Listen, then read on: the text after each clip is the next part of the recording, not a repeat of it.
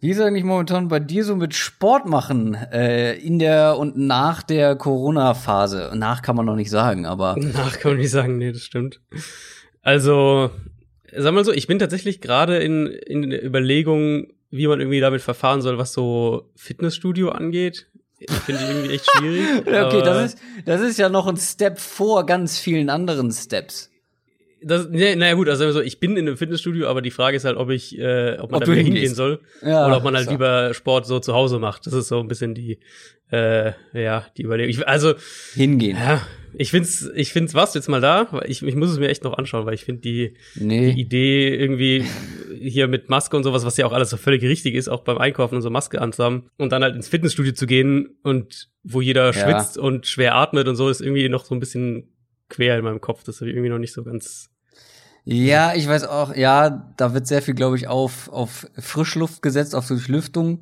Mhm. Ähm, wie das genau funktioniert, weiß ich auch nicht, weil ich bin ja auch kein klassischer Fitnessstudio-Gänger. Ich habe ja bei der Arbeit eins im Keller, ein kleines, mhm. was immer noch nicht freigegeben wurde. Aber äh, ja, bei mir ist auch schwierig und dementsprechend auch nur zu Hause Kram gemacht und nicht irgendwie mal äh, Fußball gespielt, nur laufen Ach so, gewesen. Ja, das, das sowieso. Solche Sachen.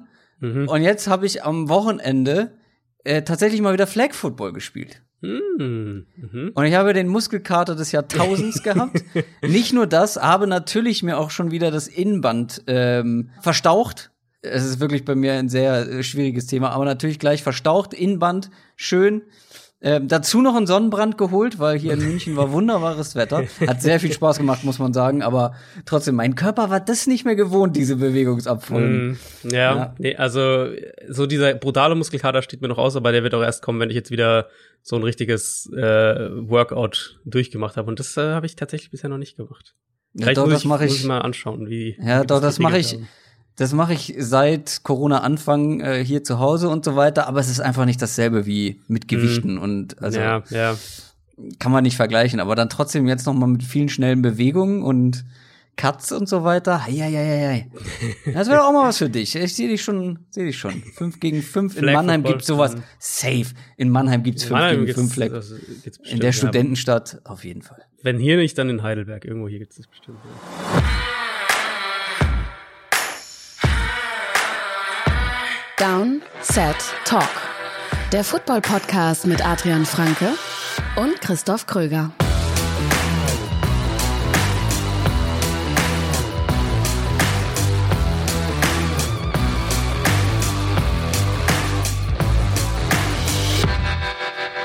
Herzlich willkommen zu einer neuen Folge Downset Talk. Die vorletzte Folge vor unserer Sommerpause. Der offizielle NFL-Podcast von The Zone und Spox mit mir, Christoph Kröger und Sportkanone Adrian Frank. Einen wunderschönen guten Tag. Wie sieht unser Plan aus für heute? Wir sprechen natürlich über ein paar sehr spannende News. Wir sprechen dann über die AFC South, also eine neue Division Preview zu den Texans, den Titans, den Jaguars und wen habe ich vergessen? Die Colts habe ich vergessen. Dann gibt's noch Neues zu unserer Downset Talk Fantasy Football Bundesliga. Wir stehen da aktuell bei über 700 Anmeldungen, also es kommen immer noch fleißig Leute mit dazu. Mhm. Große Frage natürlich jetzt, knacken wir die 1000 noch vor dem Start ja, der Saison? ist ja noch ein bisschen hin, ne? Also die Saison ist noch ein bisschen hin. Es sind jetzt nur noch 300 Anmeldungen bis zur 1000 und ich habe mal geguckt, wir haben 1700 äh, in unserem Special Team. Wenn wir 700 Wenn Anmeldungen haben, sind ja noch 1000 ja. im Special Team, die nicht für die Bundesliga angemeldet sind. Mhm. Also ist auf jeden Fall noch drin, weil es gibt eigentlich keinen Grund, sich da nicht anzumelden. Man spielt halt eine Saison Fantasy Football, hat ein Team Mehr ist es eigentlich nicht. Also wer jetzt denkt, irgendwie ist es mehr Aufwand oder so, man kann da auch, wenn es keinen Spaß gemacht hat, was ich nicht glaube, nach einem Jahr wieder raus. Wenn man gut ist, steigt man in die höhere Liga auf und so weiter. Also es spricht eigentlich nichts dagegen, sich da anzumelden, wenn man eh schon vor allem im Special Team dabei ist. Wer aber mit dazu kommen will, wer uns supporten möchte, geht mal auf downsettalk.de slash support oder wer direkt mehr Infos zur Fantasy Football Bundesliga haben will, gibt hinter dem Slash einfach Fantasy-Bundesliga ein.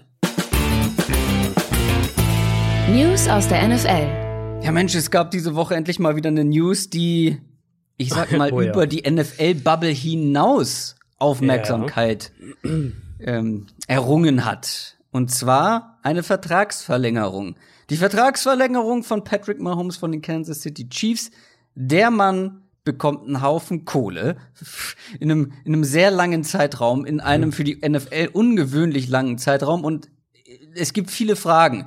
Ich tatsächlich habe mich jetzt noch gar nicht so intensiv damit beschäftigt, dass ich die alle beantworten könnte, die in meinem Kopf sind. Also, ab wann wirkt der Vertrag?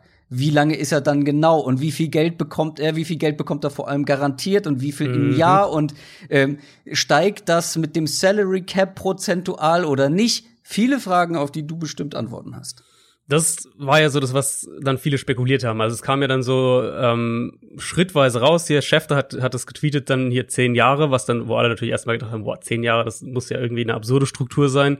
Ähm, weil, also muss man ja klar sagen, Patrick Mahomes ist natürlich der Spieler mit der sportlich höchsten Leverage in der NFL. Und die meisten, ich sage jetzt mal so, die meisten Superstars sind ja eher auf kürzere Verträge aus. Das, was wir ja gerade mit Prescott und den Cowboys auch äh, sehen, wo, wo Prescott wohl vier Jahre nur machen will, Cowboys aber fünf Jahre machen wollen, um dann eben noch mal früher wieder auf den Markt zu kommen und halt noch mal einen größeren Vertrag danach unterschreiben zu können. Deswegen war zehn Jahre wirklich so, das muss ja irgendwie, also wie du gesagt hast, Prozente am Cap oder irgendwas in der Richtung.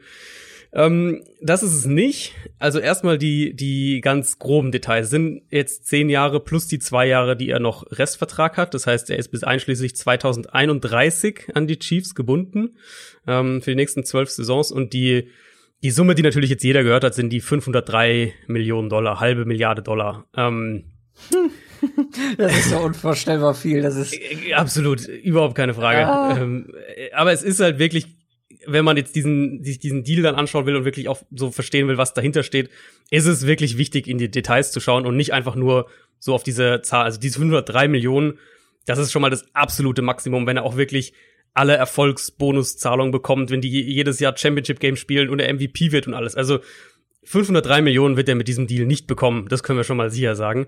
Dann wurde ja auch häufiger, habe ich das häufig auch gesehen auf Social Media, auch jetzt so in den letzten Tagen noch, dass er 477 Millionen Dollar garantiert bekommt. Also das ist wahrscheinlich so die andere Zahl, die ihr dann häufiger gesehen habt, diese, ähm, diese 477 Millionen. Auch das ist nicht wahr. Also er bekommt jetzt nicht einfach 477 Millionen Dollar, egal was kommt, fertig. Die hat er jetzt sicher über die nächsten zehn Jahre. Wir wissen natürlich viele Details noch nicht, aber ein paar Sachen können wir schon sagen. Es ist ein Zehn-Jahres-Vertrag, wie gesagt. Er bekommt direkt 63 Millionen Dollar voll garantiert und ähm, die garantierte Summe wächst dann über die nächsten zwei Jahre auf 141 Millionen Dollar an. Und er ist auch für, für Verletzungen mit 140 Millionen Dollar, also für Injury-Garantie 140 Millionen Dollar. Das heißt, da ist er auf jeden Fall auch äh, abgesichert. So. Der Signing-Bonus aber, der Unterschriftsbonus, der ist sehr, sehr gering. Das ist ja dieser Bonus, der dann auf die, was den Cap-Hit angeht, auf die Dauer des Vertrags verteilt wird, also auf maximal fünf Jahre dann.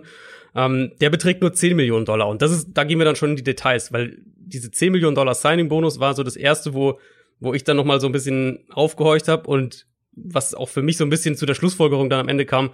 Ich halte den Vertrag für eine Win-Win-Situation. Ähm, die Chiefs mit dem geringen Signing-Bonus und in Kombination mit der langen Vertragsdauer haben auf jeden Fall schon mal jede Menge Cap-Flexibilität. Also du kannst da viel umstrukturieren, Cap-Hits nach hinten schieben, wenn wir jetzt sagen wir mal 2023, 2024 kurzfristig Cap-Space brauchst. Ähm, und dann halt der zweite entscheidende Part ist, wie diese 477 Millionen Dollar strukturiert sind. Die sind nämlich, wie gesagt, nicht einfach garantiert, sondern die finden über diese sogenannten Rolling Guarantees statt. Das heißt, dass die Chiefs Mahomes regelmäßig im Voraus den nächsten Teil sozusagen, den nächsten, nächsten, nächste Paket von dieser Summe ähm, garantieren müssen. Ich habe es mir jetzt auch mal konkreter aufgeschrieben, dass es nicht so theoretisch ist. Am dritten Tag des Ligajahres 2021, also im März 2021, wird sein Gehalt für 2023 garantiert. Am dritten Tag des Ligajahres 2022 wird sein Gehalt für 2024 garantiert. Also bis einschließlich 2025 ist er immer zwei Jahre im Voraus sozusagen, ist sein Gehalt garantiert. Ab 2026 ist es dann immer so ein Zwei-Jahres-Fenster. Also die Chiefs müssen dann sein Gehalt für 2026 am dritten Tag des Ligajahres 2025 garantieren. Also sprich, dann reden wir immer von so zwei Jahresbatzen sozusagen. Falls sie sich, warum auch immer, von Mahomes trennen wollen, wäre das also ab 2026 immer mit nur dem Dead Cap des Folgejahres, also dieses einen Vertragsjahres möglich. Ähm, sofern sie natürlich entlassen, bevor die nächste garantierte Frist dann reinkickt. Ähm, wäre dann immer noch ein Deadcap von um die 40 Millionen Dollar, so in die Richtung, also kein Selbstläufer oder was in der Richtung. Aber da muss man ja auch sagen, wenn es dazu kommen sollte, dass sie Mahomes irgendwie entlassen in sechs Jahren, dann gehen wir ja auch davon aus, dass wahrscheinlich irgendwas ziemlich schief gelaufen ist und sie sich eh irgendwie in einem Umbruch befinden. Also unterm Strich haben wir einen Vertrag, der bis 2025 im Prinzip in Stein gemeißelt ist, gleichzeitig beiden Seiten aber eine gewisse Flexibilität gibt. Die Chiefs, wie gesagt, können Cap-Hits durch die Gegend schieben, ähm, sind jetzt nicht komplett handlungsunfähig, was das Zusammenstellen des Kaders um Mahomes herum angeht. Im absoluten Worst Case kommen sie immer noch einigermaßen gut raus aus dem Vertrag nach den ersten sechs Jahren dann, also sagen der Hälfte dann sechs Jahre von den zwölf Jahresvertrag. Ähm, und gleichzeitig hat Mahomes natürlich finanzielle Sicherheit erstmal für den Verletzungsfall. Und wenn er gesund bleibt, dann äh, wird er ab jetzt bis zum Ende der, der 2025er Saison über 160 Millionen Dollar verdient haben und dann kommen noch mal über die nächsten zwei Jahre insgesamt um die 100 Millionen dazu. Also der ist auch, für ihn ist das auch finanziell ein super Deal. Zumal er ja mit dieser, nee. also, muss, also er muss das, also muss natürlich immer im Verhältnis sehen, klar. Ähm, muss er überlegen, was er sozusagen anders hätte bekommen können. Und ich glaube für ihn, wir wissen natürlich nicht genau, wie der Cap sich entwickelt, aber ich glaube für ihn wäre der Sprung, wenn er jetzt irgendwie für fünf Jahre unterschrieben hätte und danach dann nochmal für fünf Jahre, wäre das in der Summe gar nicht so wahnsinnig viel mehr gewesen. Das ist zumindest irgendwie meine Vermutung. Und er hat eine No-Trade-Klausel. Das heißt, auch da hat er so ein bisschen mhm. ein kleines Machtinstrument noch in der Hand. Und er macht ja jetzt auch einen enormen Sprung, was so das jährliche Durchschnittsgehalt angeht im Vergleich zu Russell Wilson. Also dieser Sprung in dem Ausmaß ist auch nur in, dadurch möglich, dass er eben dieser verlangen Vertragsdauer zugestimmt hat. Deswegen für mich ist es wirklich ein Win-Win und auch ein super Deal für beide Seiten. Und ich finde, das ist von der Struktur her ähm, nicht so revolutionär jetzt, wie es gewesen wäre, wenn er wirklich Prozente vom Cap gekriegt hätte. Aber es ist von der Struktur her wahnsinnig clever und, ähm, und sehr, sehr intelligent für beide Seiten, finde ich, gelöst. Ja, also ich bin bei 503 Millionen ausgestiegen. das, war, das, das waren sehr viele Zahlen. Ja, man müsste eigentlich eine eigene Folge zu diesem Vertrag allein machen. Also wichtig ist wirklich, wenn man es nur eine Sache verstehen will, dann. Ja, man ähm, dürfte keinen Podcast dazu machen, auf jeden Fall, weil wenn du eine Zahl sagst, dann die nächste ja. Zahl sagst, habe ich ja. die davor schon wieder vergessen und weiß gar nicht mehr, auf welche sich die andere wieder ja, bezieht. Ja, ja, nee, verstehe ich. Ähm, wenn man wirklich nur eine Sache verstehen will, dann er ist für Verletzungen abgesichert mit, also ich glaube, es sind um die 140 Millionen und dann bis 2025 müssen die Chiefs immer schon zwei Jahre im Voraus sein Gehalt garantieren. Und ab 2025 für 2026 dann immer ein Jahr sozusagen davor. Also wenn der, wenn, wenn das Liga-Jahr ja, die Free Agency 2025 anfängt, müssen sie sein Gehalt für 2026 garantieren. So, so kann man sich's grob als Überblick behalten. Ja, das, was ich mich aber zuerst gefragt habe, ist, ähm, ab wann knallt jetzt denn der Cap-Hit rein? Also ab wann müssen die Chiefs sehen, dass sie irgendwie weil das gilt ja jetzt nicht ab dieser Saison, weil die sind ja jetzt schon gar nicht so gut ausgestattet, was den Cap angeht. Und irgendwann wird das ja reinkommen, mit dazukommen. Und dann muss man ja wahrscheinlich auch die anderen Verträge, das ganze Team äh, wirtschaftlich umstrukturieren, oder nicht? Ja, also für, also für dieses Jahr ähm, tatsächlich ist es noch ein, haben sie sogar den Cap ein bisschen runtergeschraubt mit dem Vertrag. Mhm. Ähm, das ist ja häufiger so bei Vertragsverlängerungen. Äh, der erste wirklich massive Cap-Hit ist dann äh, wahrscheinlich so von der Struktur her 2022. Da gehen wir dann das erste Mal auf über 30 Millionen Dollar.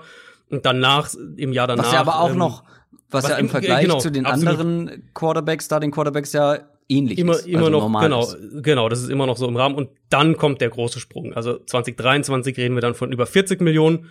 Ähm, und da pendelt sich dann ungefähr für die nächsten vier Jahre ein. Also dann sind es immer so knapp über oder knapp unter 40 Millionen. Das ist so der, der grobe Cap-Hit.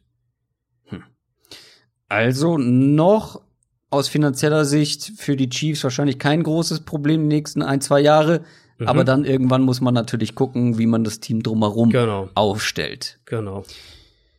Wie die Cleveland Browns die Tight End Position aufstellen, müssen sie sich vielleicht auch neu überlegen, denn einer ihrer Tight Ends, da haben wir jetzt ein, zwei mehr, äh, David Njoku, der möchte gern getradet werden. Mhm, haben wir sogar schon mal, ich weiß gar nicht, ob wir schon mal drüber gesprochen hatten, aber es wurde auf jeden Fall spekuliert, als sie ja aus den Hooper geholt Hooper, haben, ja. genau, dann in der vierten Runde noch einen Tight End gedraftet haben mit Harrison Bryant. Und Njoku zuerst war er ja die ganze Zeit so, er will, äh, er will sich da durchsetzen. Das war so das, was man gehört hat. Aber die Gerüchte gab es natürlich trotzdem, dass er einen Trade haben will. Und jetzt äh, hat er ja. offenbar seine Entscheidung getroffen oder seine Meinung geändert oder was auch immer. Auf jeden Fall hat Drew Rosenhaus, sein sein Berater das Team informiert, dass er gerne getradet werden würde. Und zwar natürlich idealerweise vor dem Training Camp, klar. Ähm, ob sie das machen, ist natürlich eine andere Frage. Wenn das so klar nach außen dringt, dass, dass ein Spieler einen Trade haben will, ähm, kann man natürlich auch so ein bisschen eher vermuten, dass da, dass da vielleicht auch was passiert, dass jetzt auch mehr Teams konkret anfragen und so weiter. Ähm, ich weiß jetzt gar nicht, wie deine Meinung dazu ist. Ich würde es anstelle der Browns aber echt nicht machen, wenn sie ihn da jetzt irgendwie für einen Viert- oder Fünftrunden-Pick verscherbeln müssen, weil, also, die nee. werden viel mit Titans, mit, mit zwei Titans spielen ja. wollen.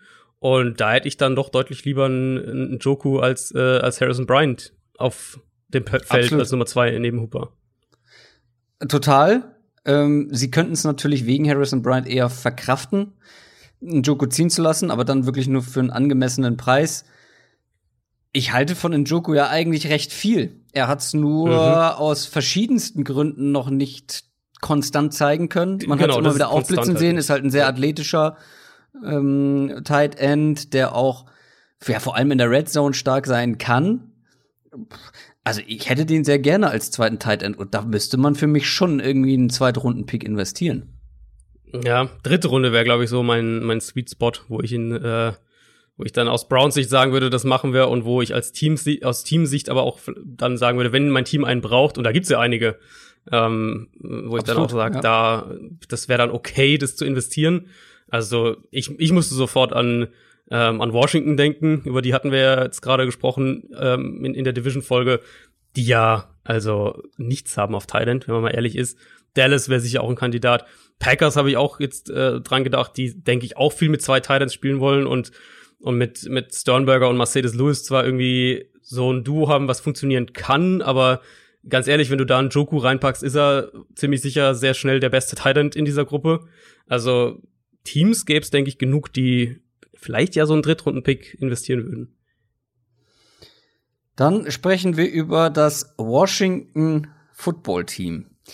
Es gibt, was dieses Football Team angeht oder diese Franchise angeht, Gerüchte darüber oder es wird diskutiert, ob man vielleicht diesen Franchise-Namen ändern sollte. Mhm.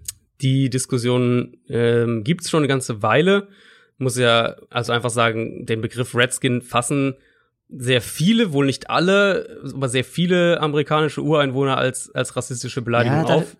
Da spalten ja. sich ja so ein bisschen die Geister. Also manche sagen ja. hier in den Umfragen bei den entsprechenden Menschen hat man gesehen, dass das sie überhaupt nicht stört. Dann gibt's wieder andere, die sagen, doch, stört doch mehr aber als gedacht. Ja, genau. Also, also das ich, ist auch nicht so ganz klar. Genau, es gibt wohl auch wirklich die, die, ja, da können wir jetzt echt nicht viel zu sagen. Aus, äh, also wir sind ja von, von betroffener Sicht da so weit entfernt, wie es irgendwie nur geht, aber ähm, es gibt ja wohl wirklich auch einige, das war jetzt das, was ich dazu gelesen habe, auch in den, was diese Umfragen eben angeht, ähm, einige amerikanische Ureinwohner, die halt sagen, sie sehen das eher als ein, sehen es eher so mit Stolz, diese Bezeichnung, und, und ähm, haben eher Angst, wenn ein Team, das so einen Namen, der irgendwie auf eine, auf eine indianische Herkunft hinweist oder irgendwas in der Richtung, ähm, wenn der, das verschwindet, dass dann auch so das Gedenken mhm, an die mhm. Leute verschwindet. Das war so das Argument, was ich ein paar Mal gelesen hatte. Ja. Ähm, ich glaube halt, also aus, aus unserer Sicht und wenn man dann halt auch hört, es gibt eben doch wirklich auch einige, die,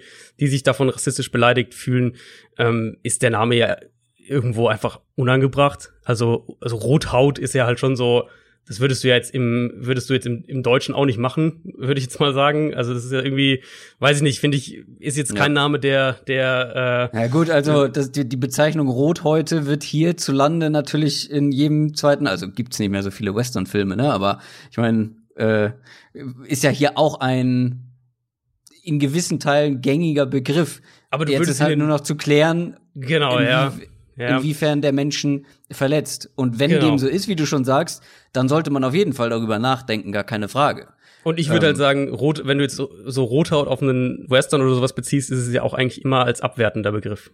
Also so würde ja. ich es jetzt verstehen. Ich, also, ich kenne mich wirklich nicht gut aus mit Western, gen generell die Thematik. Ich will mich da gar nicht irgendwie aufs Eis begeben. Ähm, ja, ich ganz auch, ehrlich, ich habe früher nicht mal Western geguckt und äh, ich habe es mir also, auch jetzt äh, alles nur jetzt angelesen ja. eben. Also klar, wie gesagt, wir sind ja von betroffenen Gruppe da auch echt so weit weg, ja. wie es irgendwie nur geht. Ähm, aber was, was der entscheidende Fakt ist eigentlich, wenn wir zur News mal zurückgehen. Ähm, Daniel Snyder, der Teambesitzer, hat bisher eigentlich immer ganz klar gesagt, dass der Name nicht geändert wird, dass das Logo nicht geändert wird. Äh, es gab eben auch schon häufiger entsprechende Anfragen und entsprechende, dass das von Privatpersonen oder auch von Gruppen Druck gemacht wurde. Aber ich meine, wir haben ja die letzten Wochen auch mehrfach darüber gesprochen, dass sich da die, die, die gesellschaftliche Stimmungslage auch verändert und ähm, das hat halt inzwischen auch einfach die großen Firmen erreicht. Und jetzt in dem Fall konkret haben sich dann eben Nike und Pepsi und FedEx eben auch, also die, die ganz großen äh, finanzkräftigen und, und wichtigen ähm, mhm. Partner haben sich da ganz klar positioniert und halt auch Druck auf Snyder ausgeübt, eben den Namen zu ändern. Und ähm, hat halt dann wirklich auch keine 24 Stunden gedauert. Dann kam auch schon das Statement hier, dass man so eine, äh, er hat es genannt, eine ausführliche Review durchführen wird. Und ähm, ehrlicherweise ist damit ja im Prinzip so gut wie klar, dass der Name geändert wird, weil du kannst, äh, in, also in dem, in dem Klima, glaube ich, jetzt kannst du keinen nicht sagen, wir, wir machen da eine ausführliche Analyse und danach, also wir finden den Namen hm. eigentlich ganz in Ordnung so. Ja. Insofern, irgendwas wird da passieren. Es gab jetzt auch schon Ron Rivera, der neue Head Coach, hat auch schon gesagt, sie wollen das vorm Training Camp machen.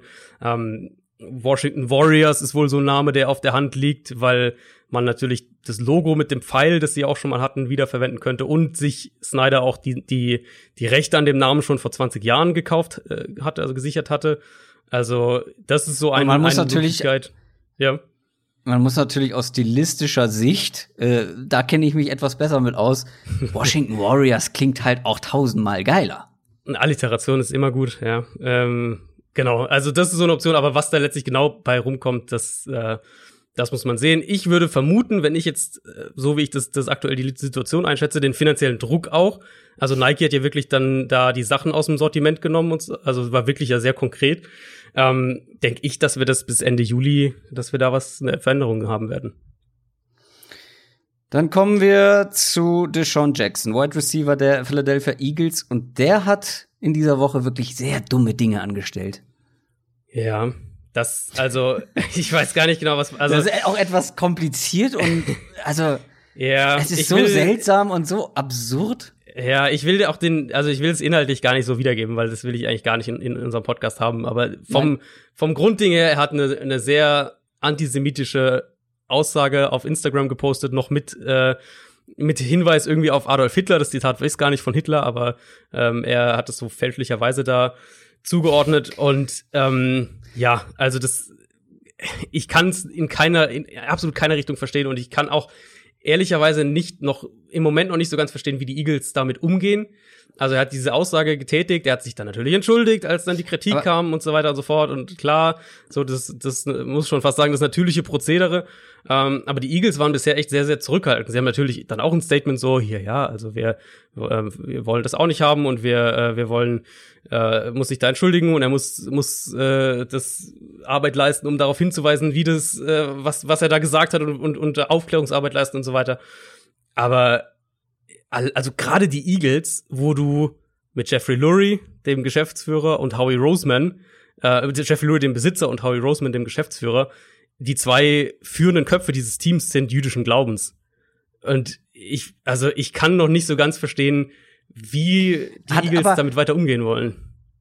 Hast du das so, ähm, ja, also bist du da so durchgestiegen? Hat er da, er hat das Zitat ja nicht wörtlich wiedergegeben, sondern hat es quasi abfotografiert, oder? Er hat ja nicht irgendwie in irgendwas reingesprochen. Nee, genau. Sondern ja, er hat doch ein Buch oder so abfotografiert mit der Stelle. Und jetzt ist halt die Frage, hat er sich dazu noch, hat er das noch in irgendeinen Kontext gebracht? Hat er gesagt, hier, äh, das sehe ich auch so? Oder hat er gesagt, also man kann ja auch ein Zitat posten, um äh, auf Missstände oder oder oder ja, um auch Aussagen zu kritisieren, aber das war ja da wohl mit nicht gemeint. Also er hat sich vor allem ja danach dann geäußert, dass er ähm, dass er sowas natürlich nicht hätte äußern dürfen und so weiter und so fort und dass sein Ziel gewesen wäre, ähm, die mit mit dem Post mit dem mit der Aussage die Afroamerikaner und und die Sklaverei äh, in den Vordergrund zu stellen und und Leute da in der Hinsicht irgendwie aufzuklären.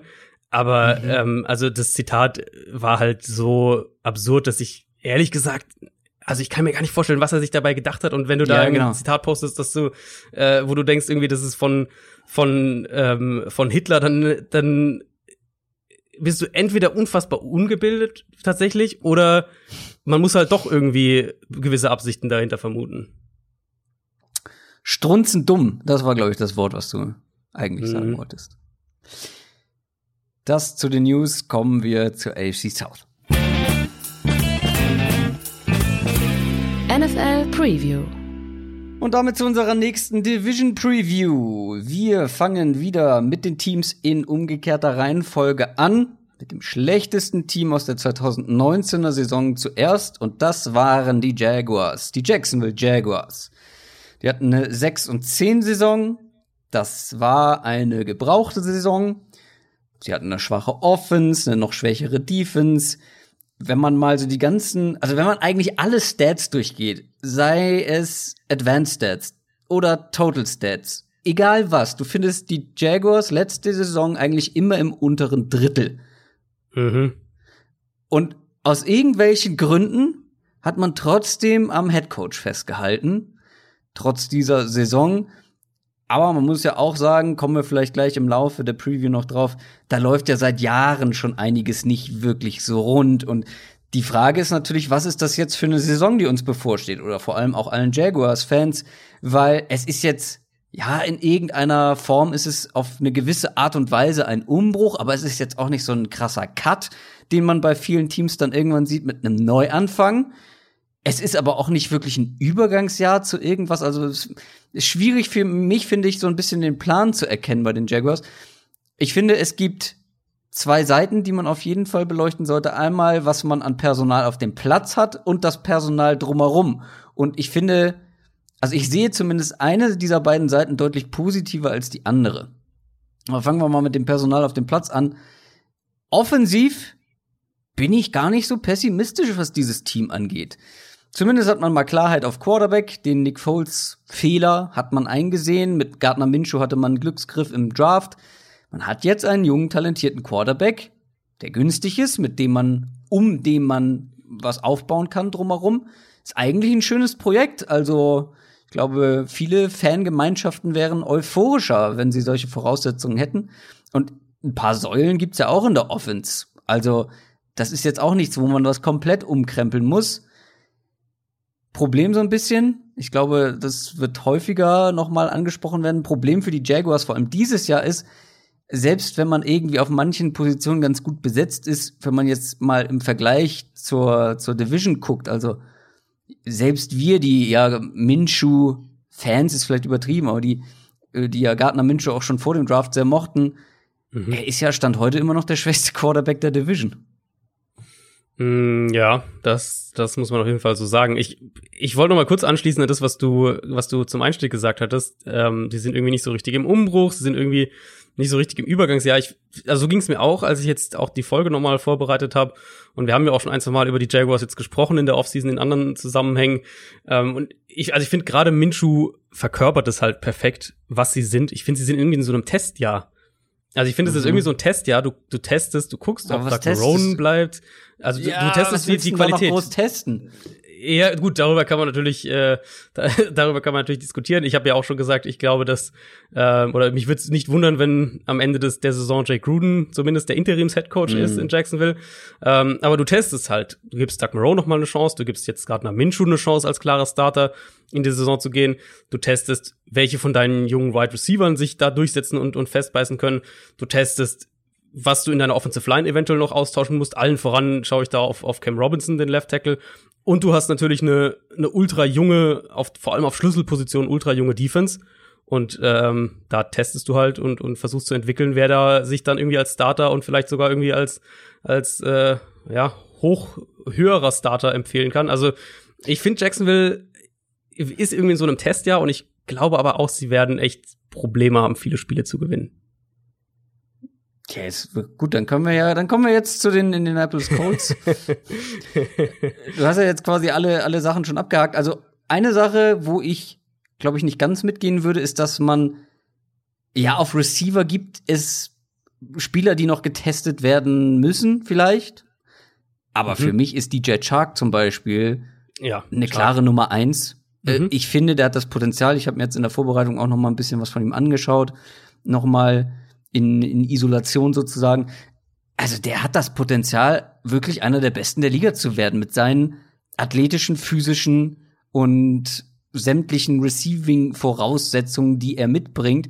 Mhm. Er hat eine gute Connection zu Minshew. Das wird ja. ihm auch in dieser Saison helfen. Und ich glaube, eine Offense wie Jay Gruden sie sieht oder versteht, glaube ich, kommt, kommt einem DJ Shark auch noch entgegen. Aber klar, da gibt's noch andere Leute, die vielleicht auf dem Prüfstand stehen. LaVisca Chenot ist, glaube ich, ein sehr spannender Kandidat mhm. dieses Jahr. Wir waren ja beide etwas skeptischer als so der Konsens, du noch skeptischer als ich, aber ich glaube, ja. der passt da bei Jacksonville perfekt rein. Also so eine Art Debo Samuel Rolle in dieser mhm. in diesem Scheme von Gruden. Ähm, ich glaube, das könnte richtig gut passen. Und wenn der fit ist, dann kann der auch eine, eine richtige Waffe in einer Offense sein und vor allem richtig eingesetzt. Dann hat man noch so Leute wie Didi Westbrook, Chris Conley und Keelan Cole, ich weiß jetzt nicht, inwiefern man einen Westbrook und Conley noch testen muss. Ich glaube, da weiß man mittlerweile ungefähr, woran man ist. Keelan Cole hat noch mal eine Chance bekommen, aber ich glaube, einer von denen wird sich schon oder da hat man zumindest drei Leute, die vielleicht das Potenzial haben, sich in so eine Nummer zwei, je nachdem wie Chenault performt, Nummer drei Rolle irgendwie hineinzuwachsen. Also auf Receiver ähm, wenn Chenault fit ist, mit DJ Chark als klare Nummer eins, hat man zumindest schon mal eine gewisse Baseline. Das, das, dass sie mit Shark eben die Nummer eins haben, hilft schon mal extrem, weil wenn du die hast, ja. dann kannst du ja halt viel drumrum bauen. Und ich finde, das ist halt wirklich auch genau der richtige Spot dann für Chenault, dass er halt nicht in eine Offense kommt, wo er irgendwie, wenn er jetzt auch nicht der Nummer eins Receiver ist, irgendwie so der, der Ex-Receiver sein muss, sondern er kann halt wirklich auch so eine, ähm, so eine Matchup-Waffe erstmal sein, der so ein bisschen rumgeschoben wird. Ähm, ich denke auch, dass es gut passen wird, gerade was, was so Yards nach dem Catch. Ich denke, deutlich mehr Play-Action wird in Jacksonville reinkommen. Das war ja letztes Jahr so eine, so eine ganz krasse Diskrepanz, dass, dass Gardner Minshew die geringste Play-Action-Quote von allen Quarterbacks hatte, obwohl er unheimlich effizient war, wenn, wenn sie dann mal Play-Action gespielt haben. Also da erwarte ich auch, dass Gruden ihm deutlich mehr unter die Arme greift und von sowas wird dann natürlich so ein, so ein LaVisca Chenault, der dann auch extrem gut nach dem Catch ist, ähm, wird davon auch profitieren. Also Westbrook für mich ist halt so einer, wo du sagst, dem, das ist jetzt so seine letzte Chance, sich im Slot mhm. Festzubeißen. Ähm, wenn er das dieses Jahr nicht schafft, dann guckst du nach einem Upgrade. Chark ist gesetzt, klar, Chenault sollte die Nummer zwei dann sein in der Offense und sie haben ja dazu auch noch einen Tyler Eifert geholt, der, wenn er auch bei ihm, wenn er fit ist, ähnlich, äh, muss man ähnlich davor setzen, aber ja, wenn er fit ist, ist es, ein, ist es ein klares Upgrade über das, was sie letztes Jahr hatten auf Thailand. Das ist ein guter Punkt, weil Tyler Eifert ist nicht der letzte Name, wo man sagen muss, wenn er fit ist, kann er eine Hilfe sein. Bei Chenault ist es eine Sache, der war im College regelmäßig mal verletzt. Ähm, mhm. Da muss man auch sehen, dass er fit jetzt durch seine Rookie-Saison kommt. Dann haben sie aber in Sachen Backfield ja auch noch eingeholt mit Chris Thompson, der, ja. wenn fit, einer der besten Receiving Backs der Liga sein kann, aber auch ständig verletzt ist. Und ja, auch ein Leonard Fournette hatte immer wieder mit Verletzungen zu kämpfen. Zudem habe ich mir jetzt auch, was das ähm, in Bezug auf das Running Back Ranking, was ich gemacht habe, wer das noch nicht gesehen mhm. hat, guckt auf unserem YouTube-Kanal, guckt sich das mal an. Ähm, Fournette ist nicht mit in den Top Ten, aber ich finde, er hat sich so ein bisschen rehabilitiert, ist etwas dynamischer geworden. Ist nicht mehr dieser reine Bulldozer, der, der in den ersten Jahren war. Ich glaube, er hat auch ein bisschen abgenommen. Also er wirkt auf jeden Fall ein bisschen dynamischer. Und er hat viele Targets bekommen, ne? Also 95 hm, Stück, ja. so viele wie Elvin ja. Kamara äh, unterm Strich. Aber natürlich auch wenn man jetzt sagt, oh, dann ist er bestimmt ein guter Receiver. Das war sehr viel einfacher Kram. Ich habe mir sehr viele Targets angeguckt, die er bekommen hat. Ja, das ja. war sehr viel kurz und das sind Targets gewesen. Klar, viele und er hat auch ähm, viele davon gefangen und auch ein bisschen was draus gemacht. Aber das waren die meisten Targets, waren Targets, wo ich sage, als NFL-Spieler solltest du die fangen oder musst du die fangen. Das ist eine gewisse ja. Baseline, die du erfüllen musst. Das sind halt die Targets, die, die Derrick Henry auch bekommt. So, wenn wir immer in der Ja, Division gut. Derrick Henry hat nicht mal ein Drittel davon bekommen, aber. Nee, genau, der kriegt noch viel weniger, aber von der Qualität her sind, so, sind es halt diese Screens, Dump-Offs, die simpelsten Targets sozusagen, die du irgendwie kriegen kannst. Genau. Also Derrick Henry hat auch was, was Target-Tiefe angeht, noch deutlich deutlich limitiertere ja, bei ihm, Zahlen. Bei ihm waren es tatsächlich fast nur Screens. Das ist, das ist wirklich krass. Genau, ja. sie waren fast alle. Ich glaube, ich habe es äh, recherchiert, Derrick Henry hatte vier Catches hinter der Line of Scrimmage. Ja, gerade mal in dieser mal, Saison. Ja.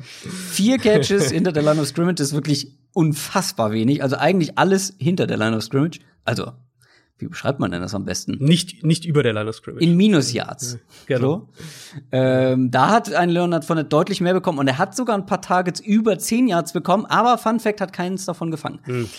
Ähm. Ja, da ist Thompson natürlich ein ganz anderes Kaliber. Plus Thompson hat ja auch die Geschichte mit Jay Gruden, also die haben ja in Washington lange ja. äh, zusammengearbeitet und, und Thompson war ja auch, da ging dieses, äh, dieses Video damals ein bisschen auf, auf Twitter rum, als sie Gruden entlassen haben, wo Thompson ja auch wirklich sehr, sehr traurig wohl drüber war. Also ich glaube, die zwei haben auch sind ganz gut auf einer Wellenlänge. Das ist halt, ja, wie, wie, du gesagt hast, wenn er fit ist, ist das ein super Receiving Back. Er war halt oft nicht fit in den letzten Jahren. Und dann ja. Sehe ich halt schon so ein bisschen das Problem, wenn der nicht fit ist, dann, dann fehlt dir das Element wieder so. Dann hast du irgendwie so Michael Armstead vielleicht, aber eigentlich fehlt dir dieses Element dann, dass du, ja. dass du einen hast, der wirklich aus dem Backfield auch Routes laufen kann und, und da eine ja. Bedrohung ist. Ähm, so wie DJ Yeldon das ja auch jahrelang für die Jaguars immer mal punktuell mhm. war. Ja, aber wie du schon sagst, also Chris Thompson, Tyler Eifert, Leonard Fournette in gewissen Teilen. Ich glaube, Didi Westbrook ist jetzt auch nicht der mit der krassesten Durability. Mhm. Ähm, war, glaube ich, auch das ein oder andere Mal schon in seiner. Chenault, genau, den habe ich vergessen. Also, das sind fünf Leute in dieser Offense, die wahrscheinlich zu den ähm, Startern gehören und von denen unglaublich viel Qualität in deiner Offense abhängen. Also so Playmaker-Qualitäten hängen davon ab. Wenn ein, zwei Leute davon nicht dabei sind, dann fehlt dir ganz schön Qualität mhm. einfach auf den Skill-Positions. Und das kann natürlich dann auch zum Problem werden für die gesamte Offense. Und ja eben auch dann, da kann man das, was ich äh, gesagt hatte, dieses äh, Ausprobierjahr weiterspinnen, weil ähm, Fournette ist ja jetzt in seinem letzten Vertragsjahr, wenn mich mhm. alles täuscht, und die, die ja. Fifth Year Option haben sie ja nicht gezogen bei ihm. Das heißt, auch für ihn geht's ja jetzt da echt dann um, wie der nächste Vertrag aussehen könnte. Also da sind schon irgendwie, sind schon viele Fragezeichen und es, es könnte gut sein, ja, das dass wenn wir, wenn wir die, wenn wir die Division-Folge in einem Jahr machen, ähm, dass diese Offense ein komplett anderes Gesicht hat und wirklich ganz, ganz andere Namen da rum, rumlaufen. Ja, bei Fournette, um das noch abzuschließen, so ein bisschen das Problem bei ihm ist, ist er, er ist halt ein sehr ausgeglichener Back mittlerweile, so ein, ja, der alles so ein bisschen kann, aber das können halt auch viele andere und ich glaube, er wird nicht das Geld bekommen, was er als ehemaliger First-Round-Pick nee, nee. erwartet und da kann ich mir dann, also kann ich die Entscheidung der Jaguars natürlich auch nachvollziehen, dass sie nicht diese Fifth-Year-Option, die teure Fifth-Year-Option ziehen. Ja. Weil das das kann er, glaube ich, momentan oder mittlerweile nicht mehr rechtfertigen. Also ihm ist so ein bisschen die Explosivität auch flöten gegangen. Kann natürlich der auch wird, mit den der, der, hm? wird so ein, der wird so ein Carlos Hyde-Typ, glaube ich, werden, wenn das, ja. wenn es so einigermaßen läuft. Der dann immer wieder mal hier und da einen Jahresvertrag, vielleicht mal einen Zweijahresvertrag kriegt. Und dann, ähm, aber er ist halt austauschbar einfach. Ja, das stimmt. Ja, und Rackle Armstead äh, hat eine ganz schwache Rookie-Saison gespielt. Mhm. Da muss echt deutlich mehr kommen, wenn der irgendwie noch eine Rolle spielen will. Offensive Line hattest du vorhin schon kurz angesprochen. Da tut sich wahrscheinlich eher nichts, weil das ist auf mhm. der einen Seite das ist auf der einen Seite gut vielleicht, auf der anderen Seite aber auch schlecht, weil es gibt in meinen Augen drei ganz solid, solide besetzte Positionen und zwei eher nicht so solide Positionen. Kann man das so sagen? Du hast Cam Robinson angesprochen. War ja bisher genau. nicht die, ja. die, die feste Säule da. Nee, Cam Robinson ist wirklich derjenige, wenn ich jetzt einen austauschen dürfte, dann würde ich den austauschen, einfach weil halt Tackle natürlich wichtig ist, die wichtigste Position in der Line und, und er halt jetzt da immer seit Jahren eigentlich so ein, ey, so ein krasser Up-and-Down-Spieler. Er hat immer wieder mal so Highlight-Szenen, ja. die dann auch gerne mal auf Twitter rumgehen, aber die Konstanz ist halt einfach nicht da und du willst halt von einem Tackle willst du halt wesentlich lieber die Konstanz als halt die, die Highlight-Blocks sozusagen. Ähm, Taylor war ne, auf jeden Fall eine positive Überraschung. Bei, oder bei ihm ging es ja eigentlich auch immer nur um diese Verletzungsgeschichten. Deswegen ist der ja, ähm, ist der ja überhaupt bis, bis in die zweite Runde gefallen letztes Jahr. Der war aber gut und, und Linda und, und Andrew Norwell ist auch gut. Also ich finde, die Line ist jetzt nicht, wird jetzt nicht Richtung Top 10 gehen, aber ich finde, sie ist halt ausreichend gut im Liga-Mittelfeld irgendwo mhm. anzusiedeln, dass du halt damit spielen kannst. Und dazu hast du ja auch mit Minshew einen Quarterback, der, ähm, der, mit dem du eigentlich auch so eine schnellere Quick-Passing-Offense aufziehen kannst. Ich denke, Gruden wird auch eher auf eine Quick-Passing-Offense mehr setzen. Das heißt, da sollte eigentlich die Line auch noch mal ein bisschen entlastet werden. Ähm, ja, Starting Lineup wird nicht verändert, das hast du ja schon angesprochen. Die einzige, der einzige Name, den man mal vielleicht gehört haben sollte, ist Ben Barge, der Viertrunden-Pick. Das ist, war so dieser Small School, so ein bisschen Sleeper-Kandidat. Ähm, der könnte auch auf Guard oder könnte auch auf Tackle dann irgendwann spielen, aber der wird wahrscheinlich einfach noch Zeit brauchen. Ja, also ich finde, das klingt auch ganz gut durch, dass wenn die alle in dieser Offense fit sind, mit Jay Gruden als Offensive Play Caller, mit seinem West Coast Scheme, dass da viel gut passen könnte. Dass mhm. Minshew von ihm profitiert, ähm, dass ein, ein DJ Chark von ihm profitiert, vielleicht ja auch noch mal ein Fournette in irgendeiner Form. Chris Thompson, wenn er fit ist, sollte mhm. echt auch eine Waffe wieder sein können. Eifert, ja. Ja, Eifert muss man echt gucken. Ähm, ja, wenn er, wenn er fit ist, das ist die Frage. Aber ja, also, und dann wieder auch noch der Alte. Also man sieht halt immer wieder nach so vielen Verletzungen, die Spieler sind halt auch nicht mehr die Alten. Also Leonard stimmt, Fournette war auch mal Jahr explosiver. Ja, gut, ja, das stimmt. Aber Eifert war letztes Jahr ja eigentlich ganz okay. Ähm, und ja. ich dachte jetzt gerade so der Zusammenhang eben, Gruden hat ja eben in Washington immer die Titans auch sehr, sehr gerne und sehr viel eingesetzt. Das heißt, mhm, vielleicht. Jordan Reed in seinen besten Zeiten. Genau, und Vernon Davis dann, ähm, genau. ist es für ihn dann auch so ein Spot, der, der ganz gut funktioniert. Ja, problematischer wird's, glaube ich, bei der Defense. Oder ja, eine Defense mit mehr Fragezeichen. Die mhm. Defense war letztes Jahr richtig schlecht und weit weg von dieser super Defense, die wir noch vor ein paar Jahren von der äh, von Jacksonville kannten, weil diese ganzen Stars sind eigentlich alle weg.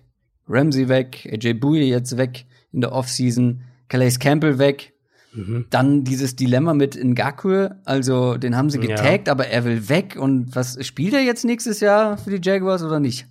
Ja, da wissen wir jetzt wahrscheinlich in der Woche ja mehr. Dann ist, läuft ja diese ähm, die, mhm. die Frist ab für, für langfristige Verträge, dann wird er sein, er muss ja seinen Tag auch noch unterschreiben.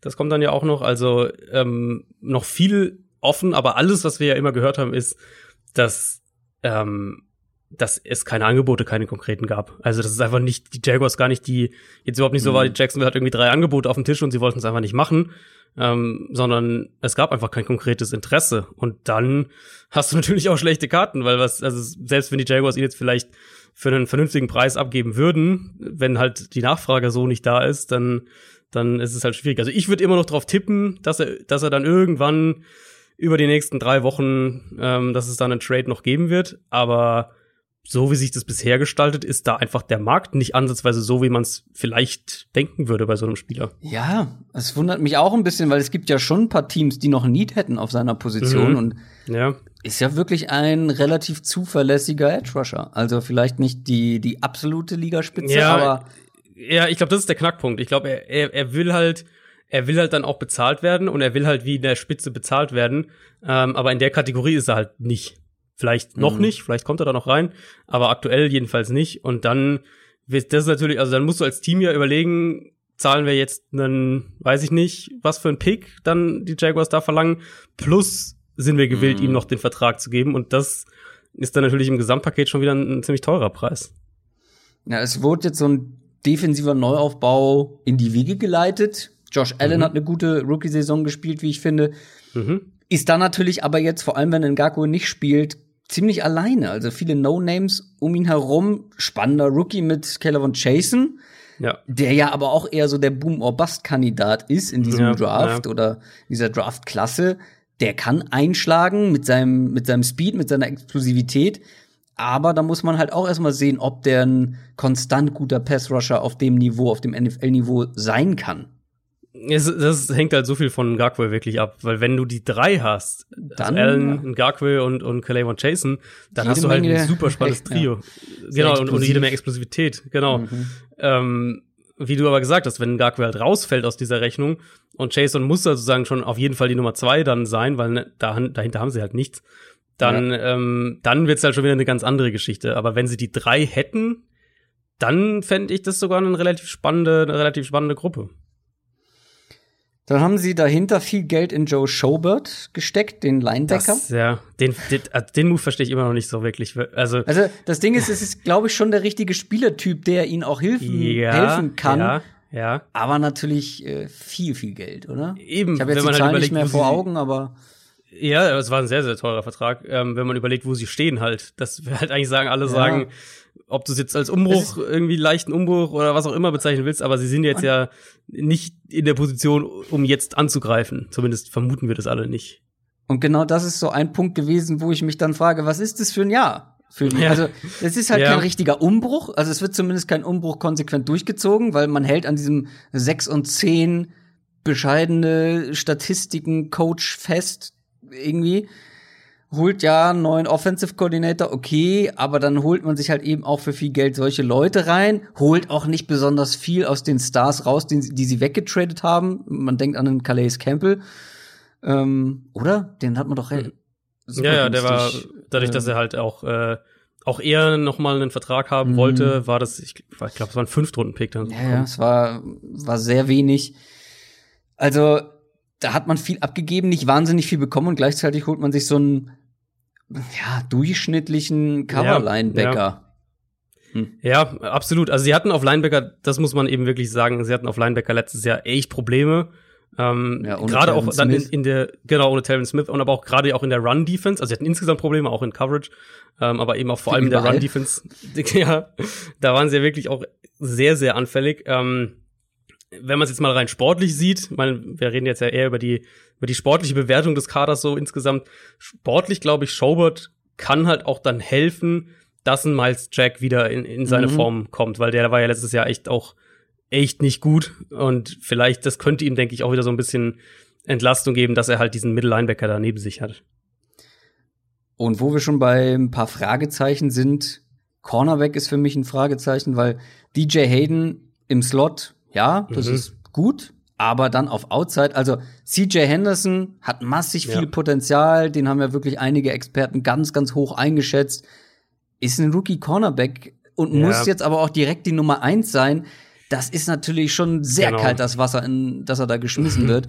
Weil ja. neben sich hat er irgendwie so einen Rashan Melvin, der ist jetzt mhm. seit Jahren nicht mehr als Durchschnitt. Und generell, also der zweite Corner-Spot ist relativ offen, da können sich mehrere durchsetzen und alles ist irgendwie nicht das, das Gelbe vom Ei. Und auch Safety, wenn wir die Secondary abschließen, die, die Safety-Position ist ja jetzt auch keine Bank. Also Safety finde ich okay, jetzt nicht unbedingt mehr, aber auch ja, nicht weniger mit Rod Wilson halt. und bitte? solide. Solide, nicht? ja, genau. So mit Wilson und Ronnie Harrison. Also ich glaube, das wird zumindest nicht die die Schwachstelle sein, aber das, was du am Anfang gesagt hattest, das sehe ich halt ganz genauso. Du hast einen, du hast einen Rookie Corner und ich bin ja auch, ich mochte ja auch Henderson sehr vom Tape her vor, jetzt vor dem Draft, ähm, aber du hast halt einen Rookie Corner, der sofort dein Nummer eins Corner werden muss und das ist halt mhm. halt schon mal eine, eine Basis für für eine Saison, die sehr sehr riskant ist. Ähm, ich denke auch, dass Melvin die Nummer zwei sein wird, den sie in der Free Agency ja geholt haben, aber der ist halt also maximal eine Nummer zwei von der Leistung her, wenn überhaupt. Und, und Trey Herndon dahinter hat jetzt auch letztes Jahr nicht gezeigt, dass er eher zwangsläufig eine fixe Nummer zwei sein sollte. Insofern, du musst halt, also Henderson muss nicht nur die Nummer eins sein, sondern er muss diese Cornerback-Gruppe auch eigentlich tragen. Und das ist halt schon sehr, sehr viel verlangt, auch wenn er vor allem natürlich physisch ein unfassbares Talent hat.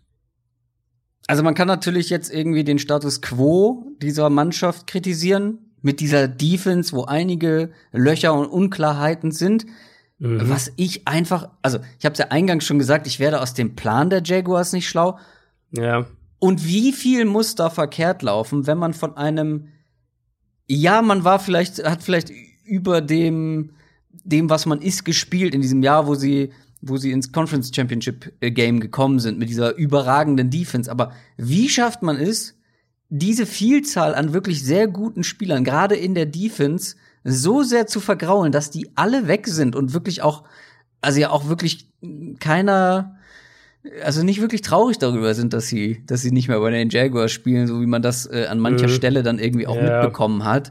Dass ein Ngakwe unbedingt weg, also da läuft doch intern auch ganz viel falsch, wenn du in so kurzer Zeit dich von einer Top-Defense zu einer absolut löchrigen, jungen, unerfahrenen Defense irgendwie entwickelst, ohne große Not. Mm, ja, absolut. Also ich glaube, es hat zwei, es hat zwei Schichten. Das ist einmal, ähm, was wir auch immer wieder ansprechen, dieses Self-Scouting, also wie bewertest du dein eigenes Team? Und die mhm. Jaguars haben eben den Fehler gemacht, zu glauben, dass sie mit Blake Bortles eine, eine langfristige Perspektive haben, wenn halt die Umstände gut genug sind und das war einfach eine krasse Fehleinschätzung.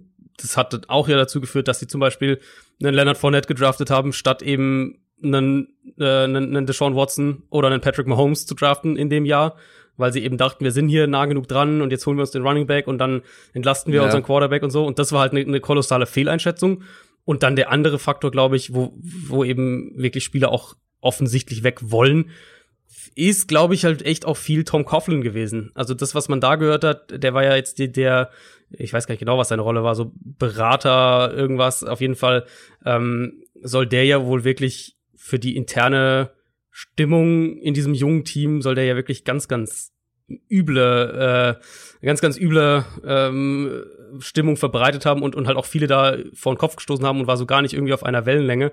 Ich glaube, das ist halt dann auch was. Also ja. dann hat die in, interne Stimmung mhm. auch nicht gepasst und dann, genau, dann wollen halt so Leute eben wie so ein Ramsey auch lieber weg oder auch ähm, vielleicht ja, auch ein Garque und fühlen sich da nicht richtig behandelt oder irgendwas in der Richtung. Ja, und das finde ich geht halt gar nicht. Darauf wollte ja, ich auch hinaus, äh, auf diese Thematik. Also, dann muss man, also der, dann, dann fault der Kopf, nee, wie sagt man? Der Fisch stinkt, Fisch vom, stinkt vom Kopf. Ich ja. bin ganz schlecht in diesen Sprichwörtern. ähm, aber ihr wisst, was ich meine. Ich glaube, das ist das, was ich meinte mit dem Personal auf dem Platz. Da gibt's echt Lichtblicke, aber da gab es vor ein paar Jahren noch viel mehr Lichtblicke. Und mhm. neben dem Platz läuft dann so viel verkehrt, dass einfach diese ganzen Top-Spieler weg wollen. Und ich glaube, das kann man echt anders lösen. Und ich glaube, das ist ein massives Problem der Jaguars gewesen. Deswegen, also ich wäre trotzdem, also Testjahr finde ich ganz gut. Ähm, da ja. stehen viele auf dem, auf dem Prüfstand. Doug Marone natürlich ja. allen voran, absoluter Wackelkandidat. Das Problem ist halt, ich glaube, die Offense wird vielleicht ein bisschen besser sein, als man das erwartet oder hat zumindest das Potenzial, mhm. wenn da alle fit sind. So, ne? ich glaube, das wird eine, eine kann eine durchschnittliche Offense werden. Das Problem sehe ich momentan in der Defense mit diesen ganzen Löchern und Fragezeichen an manchen Bereichen, mhm. Sachen Pass Rush, Cornerback, äh, wenn CJ Henderson jetzt nicht von Tag eins irgendwie ein Elite-Cornerback ist, aus dem Nichts. Ähm, also es, ich glaube, es gibt auf dem Papier schlechtere Teams, aber das wird, glaube ich, eine ähnliche Saison wie letztes Jahr, weil das hm, größte ja, Problem der Jaguars ist natürlich, dass die anderen drei Teams ohne große, schlimme Verletzungen allein schon auf dem Papier besser sein sollten und dann wahrscheinlich auch im Endeffekt wieder über den Jaguars stehen. Hm, ja, das muss man, das muss man schon realistisch so einschätzen. Also sie sind auf jeden Fall der auf dem Papier das schwächste Team in der Division. Die Frage ist dann eben, wie entwickelt sich ein Gardner Minshew? Ja. Wie harmoniert es mit, mit Jake Gruden zusammen? Wie schnell entwickelt sich ein LaVisca Chenault? All die Namen, die wir jetzt hier angesprochen haben. Aber ist halt Gardner Minshew einer oder ist diese Offense eine, die regelmäßig mehr Punkte machen kann, als diese Defense zulässt? Ja, das ist, das ist also eine absolut faire Frage. Und dann wiederum ist ja auch die Frage, wie, ähm, was sehen wir denn von dieser Defense? Also, weißt du, wenn, wenn Gaku jetzt bleibt und Calais Chason schlägt ein, dann hast du, dann reden wir vielleicht okay. von einem völlig anderen, also weißt du, das ist ja, es gibt ja auch ein Szenario, was jetzt nicht so völlig unrealistisch ist, wo diese Defense ähm, irgendwie auch positiv überraschen könnte. Klar, da gehört dann einiges dazu. Und dann halt die Frage eben wirklich, schaffst du es halt auch diesen, diesen, was so diese, diese interne Stimmung, schaffst du es da irgendwie diesen Turnaround hinzulegen, dass du mhm. das Spiel halt auch wieder gerne für Jacksonville spielen. Ähm, mit, mit Coughlin genau, jetzt raus, den haben sie ja Ende des Jahres entlassen. Ja. Dann hast du vielleicht, also vielleicht ist das jetzt so der, diese Saison ist vielleicht so das erste Kapitel eben, wenn man es jetzt positiv sieht, um das Team auch wieder in andere ja, dann, Fahrwasser irgendwie zu bringen. Und dann ist halt auch immer die Frage, wie ist jetzt dein Ceiling mit einem Doug Marone als Head Coach, der ja mhm. bis auf dieses eine starke Jahr auch jetzt nicht gerade überzeugen konnte. Willst du eigentlich eine gute Saison als Jaguars-Fan? Willst du, dass Doug Marone bleibt? Das ist dann halt auch noch mal wieder so ein anderes Thema, ne? Also wenn das dann ja, irgendwie so vor ja. sich hergeschoben wird. Ich meine, ist ja so ein bisschen wie bei den Falcons, wo wir auch darüber gesprochen haben, ob mhm. diese, dieses Comeback in der zweiten Saisonhälfte so gut war oder ob man nicht eigentlich lieber da noch ein paar Spiele mehr verloren hätte, um dann jetzt einen neuen frischen Wind mit reinzubekommen. Ja. Das ist, das ist halt, weil es gibt ja Jacksonville wird ja auch viel dann immer jetzt schon mit den, mit Trevor Lawrence und so weiter, den Top Quarterbacks für nächstes Jahr im Draft in Verbindung gebracht. Und das, also halte ich für eine nicht völlig unrealistische Gefahr, in Anführungszeichen, dass das du halt sechs Spiele sind. gewinnst. Mhm. Und dann genau. bist du irgendwie der Nummer acht Pick oder und sowas und kommst dann nicht Spiele davor. halte ich nicht für ausgeschlossen mit diesem Team. Ja, könnte ich, also könnte ich mir auch vorstellen. Ich finde vier, vier bis, vier bis sieben, vier bis sechs, nee, sieben glaube ich nicht. Vier bis sechs würde ich sagen, ist so die, die Range, in der ich Jacksonville ungefähr sehe. Mhm. Sehr lange über die Jaguars gesprochen, kommen wir zu den Indianapolis Colts. Die hatten einen Sieg mehr, sieben und neun. Ganz ehrlich, was hat man da bei den Colts erwartet nach dem Schocker mit, mhm. mit Andrew Luck? War ja relativ kurz vor der Saison auch, ne, wenn ich mich richtig erinnere. Ja, ja, das war ein war das das dritte Preseason-Spiel, glaube ich, oder das vierte? Ach, schon in der, Preseason. In, der, in der Preseason. Also, ja. ja, ja. Ja, es war super knapp. Und was willst du dann da machen, wenn dein, wenn dein Starting Quarterback sagt, okay, geht mhm. nicht mehr, ich höre auf. Ähm, und ich finde, dafür ist 7-9 gar nicht so schlecht. Das zeigt auch, dass man in vielen Bereichen ganz gut aufgestellt war. Allerdings muss man auch sagen, in vielen Bereichen war man das absolute Mittelmaß. Das ist ein junges, talentiertes Team, gar keine Frage. Und haben natürlich eine große Änderung jetzt im Vergleich zur vergangenen Saison. Statt einem Jacoby Brissett oder einem Andrew Luck hat man jetzt neben diesem jungen oder nimmt dieses junge, talentierte Team einer der ältesten und erfahrensten Quarterbacks an die Hand. Genau. Und also Brissett finde ich äh, passt perfekt in das, was du gesagt hast, irgendwie so so Mittelmaß und ähm, also Brissett war noch mal drunter, was jetzt die Quarterback-Position angeht, aber ich finde, wenn man so die Umstände bedenkt, hat er sich ganz gut verkauft. Er wurde halt nun mal in dieses Team dann äh, reingeworfen, wo wir eigentlich mit mit Luck alle dachten, das ist ein Titelkandidat und dann ist auf einmal der halt weg. Ähm, ich selbst war, muss ich auch äh, so Thema Self-Scouting, ich selbst war bei Brissett auch zu positiv vor der Saison mhm. dann und dann auch nach den ersten Spielen. Also da habe ich ihn noch zu gut gesehen als das, was er eigentlich war. Ähm, man muss, denke ich, schon unterm Strich irgendwie das, das Fazit ziehen, dass er einer der vier, fünf, sechs schlechtesten Starting Quarterbacks der vergangenen Saison war. Ähm, auch auch mit dem mit der mit dem Zusatz eben hat sich gut verkauft. Ähm, und die Colts wussten ja auch, dass sie da, dass sie da limitiert sind. Die sind viel gelaufen, auch in, in neutralen Spielsituationen. Die haben Brissett dann eben auch wirklich als reinen Game Manager da reingesetzt und und er selber hat ja auch mit seiner Spielweise ist sehr sehr auf Sicherheit gegangen, ähm, war aber halt einfach zu langsam in seinen Reads. Er hat zu viele Fehler gemacht, war insgesamt auch zu inkonstant mit seiner Accuracy, äh, um auf diese auf diese Game Manager Art dann erfolgreich zu sein. Und Rivers, also egal wie man ihn jetzt genau sieht vor dieser Saison, aber er ist auf jeden Fall ein deutliches Upgrade zu Brissett. Und selbst wenn sein Arm vielleicht ein bisschen nachgelassen hat, ich ähm, bin bei ihm ja eh ein bisschen positiver und, und glaube, dass er, dass er letztes Jahr sicher auch, auch mental zu viele Fehler gemacht hat. Ähm, aber halt auch viel dann umgekehrt davon in Situationen kam, wo sie spät im Spiel was aufholen mussten, wo er irgendwie so Verzweiflungswürfe dann rausgehauen hat, wo er auch viel Risiko gehen musste, ähm, wo er dann auch unter der Offensive Line wirklich gelitten hat, die wahnsinnig schlecht wieder war und er wieder da viel unter Pressure spielen musste, wo er im Jahr davor noch besser aussah, letztes Jahr dann eben nicht mehr. Und die Theorie wäre jetzt dann natürlich, dass Rivers in dieser Colts Offense weniger selbst machen muss und, und dadurch dann seine individuelle Leistung insgesamt betrachtet gleichzeitig wieder besser wird. Und eben gerade, also wenn wir über die Offensive Line sprechen, das ist ja wirklich nicht mal eine Diskussion. Da kommt er von, ich würde jetzt mal sagen, einer der vier, fünf schlechtesten Lines der Liga letztes Jahr in eine Top 5 würde ich mal auf jeden Fall sagen, äh, Offensive Line bei den Colts. Und ähm, mhm. da sehe ich halt schon ein massives Upgrade. Plus, selbst wenn man es dann nochmal umdreht aus, aus Sicht der Offensive Line, Brissett hat halt ganz oft ganz lange gebraucht, mit dem, mit dem Ball zu lange gehalten. Rivers wird den Ball relativ schnell los, der liest das Feld relativ schnell. Das heißt, ich erwarte eben dann auch, dass die Line sogar noch besser aussehen wird mit ihm. Und ich erwarte umgekehrt halt für Rivers einfachere Reads, bessere Protection, besseres Play Calling. Er kennt Frank Reich, den Head Coach, hat schon äh, unter ihm gespielt bei den Chargers. Er kennt ähm, Nick Sirianni, den Offensive Coordinator. Auch der war bei den Chargers für zwei Jahre Quarterback Coach. Das heißt, ich erwarte da eigentlich eine Offense, die sehr, trotz dieser schwierigen Offseason jetzt ähm, relativ schnell auch einen Rhythmus findet. Ja, du bist sehr, sehr optimistisch, finde ich, bei den, bei den Coles und gerade auch bei Rivers. Haben ja, wir schon häufiger ich, mal ja, drüber gesprochen. Ich, ich glaube, dass er letztes Jahr schlechter aussah als, also dass die, dass die Saison ja, im Rückspiegel schlechter aussieht als tatsächlich war, auch wenn natürlich viel Mist dabei war. Das, das kann man ja, nicht genau. beschuldigen. Das und es ist ja auch nicht so, dass du alles auf die Umstände bei den Chargers schieben kannst, weil die waren ja vorher schon scheiße. Also die Offensive Line war ja nie ja, gut stimmt, in den ja. letzten das Jahren. Stimmt.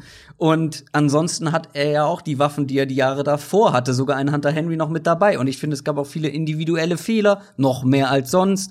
Mhm. Ich hatte so ein bisschen das Gefühl, auch dass sein Arm nachgelassen hat, dass er einfach seine schöner Fußballbegriff, glaube ich, schon die Spritzigkeit hat gefehlt. ähm, aber ich finde, das beschreibt es ganz gut, dass er so ein bisschen einfach insgesamt nachgelassen hat. Ich glaube auch, dass er in dieser Offense mit dieser Line besser spielen wird, aber ich erwarte halt auch keine Wunderdinge von ihm individuell.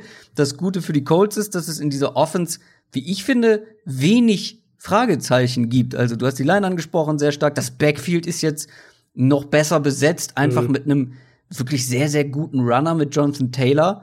Der wird, ähm, jetzt äh, habe ich mal wieder eine Namenssperre, Marlon Mack. Marlon äh, der Mack, wird Marlon Mack ein bisschen entlasten. Dazu ein Nahim Heinz, der zumindest als Receiving Back eine Rolle spielen wird, auf jeden Fall. Mal sehen. Entlasten?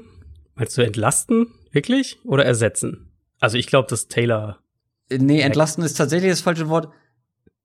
ich glaube halt noch nicht, dass äh, Jonathan Taylor da von Tag eins der gesetzte Nummer eins Back ist, aber ich glaube, dass es am Ende der Saison sein wird. Ja, ja, so äh, sehe ich es auch. Das, langsamer, ein, lang, ein, ein langsames Ersetzen. Kann man das vielleicht ein, so sagen? Ein ganz, ganz langsames Entlasten. Ja, ähm. genau. Also er entlastet ihn mehr als ein Marlon Mack das persönlich möchte, wahrscheinlich. Das stimmt, ja, ja. Nee, ich hatte, weil ich hatte die, das Colts Backfield, ähm, hatte ich in unserer aktuellen Bonusfolge thematisiert, auch um, äh, wo es um Training Camp Battles eben ging. Und mir ist da einfach nochmal aufgefallen, dass halt Mac irgendwie so ein rundum solider, aber halt auch nicht mehr Running Back irgendwie ist. Und er auch, er ist ja auch so gar kein Faktor eigentlich als Receiver. Und das, mhm. das haben sie eigentlich irgendwie outgesourced an Jonathan Heinz. Taylor wahrscheinlich ja. auch nicht sein. Genau, ganz genau. Das denke ich halt auch, dass Taylor das auch nicht ist. Und aber dass sie ihn halt trotzdem in der zweiten Runde gedraftet haben, ja. sagt mir halt, dass sie ihn ja. als Runner so und er ist auch, also er ist, glaube ich, auch der deutlich bessere Runner. Deswegen, ähm, ja, sehe ich ihn dann doch recht eher früher als später in der Saison vor. Ja, ich bin Mac. irgendwie skeptischer geworden, was so diese dieses wie soll man das erklären? Ich, ich bin zurückhaltender geworden, was die Euphorie bei Rookie Running Backs oder generell Rookie Spielern angeht, dass halt viele dann wirklich echt langsam rangeführt werden. Vielleicht Running Backs ein bisschen schneller, aber trotzdem, ich glaube, ja gut, aber Jonathan Taylor, wie du schon sagst, der hat deutlich mehr Talent, ist der bessere ja. Runner. Der wird am Ende der auch der, der bessere Running Back hinter dieser Line natürlich sein, gar keine genau. Frage. Ähm, aber ich glaube, Marlon glaub, Mack wird am Anfang, zum Beispiel Fantasy, Fantasy-Spieler, äh, ja, die gut, Jonathan ja. Taylor haben, da wird Marlon Mack noch die ein oder andere, das ein oder andere Spiel am Anfang nerven, glaube ich schon. Mhm. Ja, ich, ich glaube, dass Taylor eher früher als später übernimmt und wenn er einigermaßen früh übernimmt, glaube ich, hat er echt auch eine Chance, ähm, falls mit Burrow, falls das erstmal ein schwieriges Jahr wird, äh, Offensive Rookie of the Year zu werden, weil hinter der Line mit jetzt noch einem Passspiel mit Rivers, was denke ich besser mhm. sein wird, was was auch die äh, mehr Aufmerksamkeit von der Defense verlangen wird im Vergleich zu letztem Jahr, kann ich mir echt vorstellen, dass Taylor da ja. brutale Zahlen hinlegt.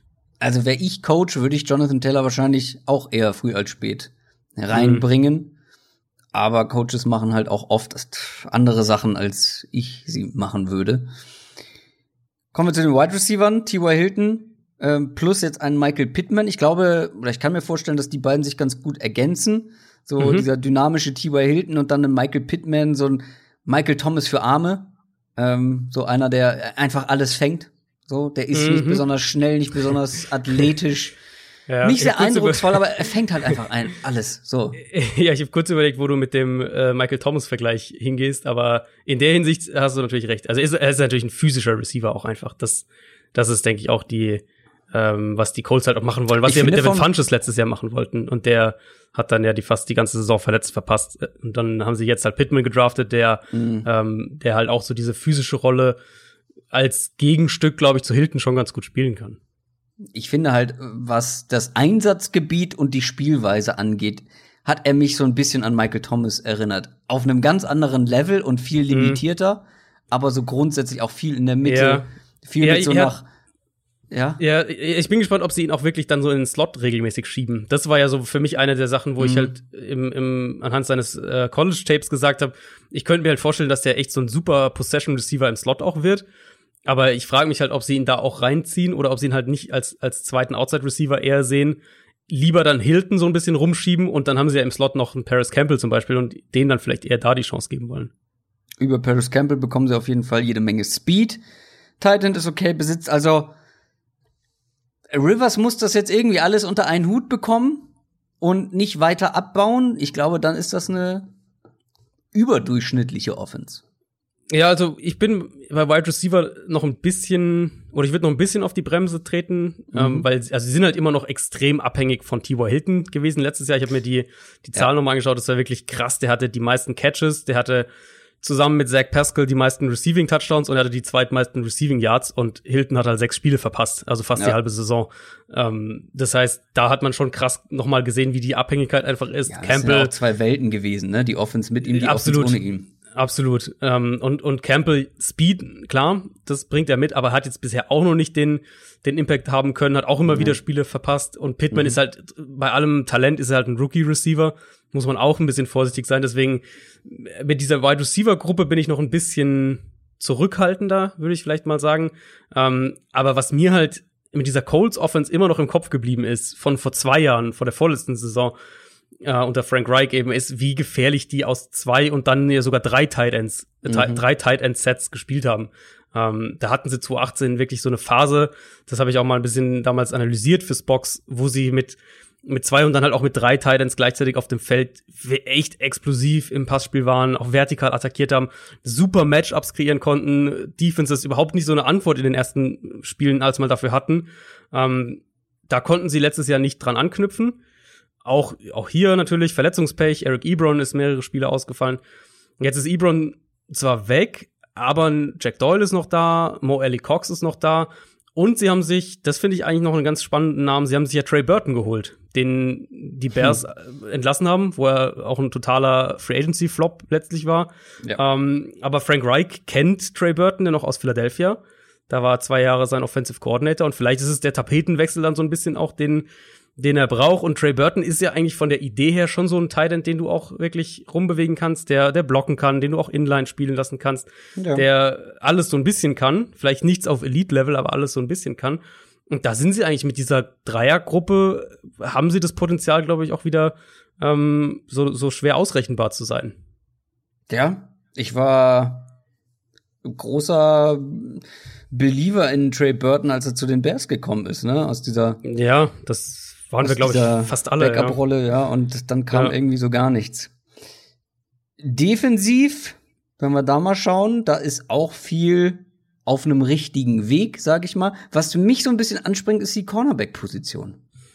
Ja, das ist allerdings richtig. Ähm, wenn man mit dem Positiven anfängt, Rock Yasin hat sich jetzt nicht nur als Starter da festgesetzt, sondern war auch dann in der zweiten Saisonhälfte noch mal klar verbessert. Also das ist einer der, der absolut fixe Starter outside. Kenny Moore ist der Starter im Slot, mm, aber halt der Nummer eins Corner. Das ist so das, das Fragezeichen. Und da weiß ich halt nicht, ob du, ob du Rock Yasin da schon reinwerfen willst. Pierre Desir hat es nicht konstant aufs Feld gebracht. Jetzt haben sie sich von ihm getrennt, dafür Xavier Rhodes geholt, der in Minnesota letztes Jahr teilweise echt irgendwie fertig wirkte, ähm, nicht mehr die, nicht mehr die Explosivität hatte, nicht mehr die Agilität hatte.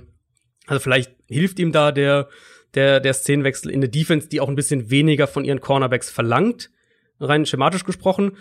Aber wenn halt, wenn Rhodes nicht zumindest so eine 1B-Ergänzung irgendwie sein kann, dann mhm. bekommen die letztes, letztlich, glaube ich, in der Secondary oder zumindest auf Cornerback halt die, ähm, die gleichen Probleme, die sie letztes Jahr da auch schon hatten wenn man auch sagen muss, was dann in Sachen Pass Rush passiert, das sollte auch den Cornerbacks dann irgendwo helfen, weil ich glaube, da ist man mittlerweile auch noch mit einem DeForest Buckner jetzt neu mit dabei echt ganz gut besetzt.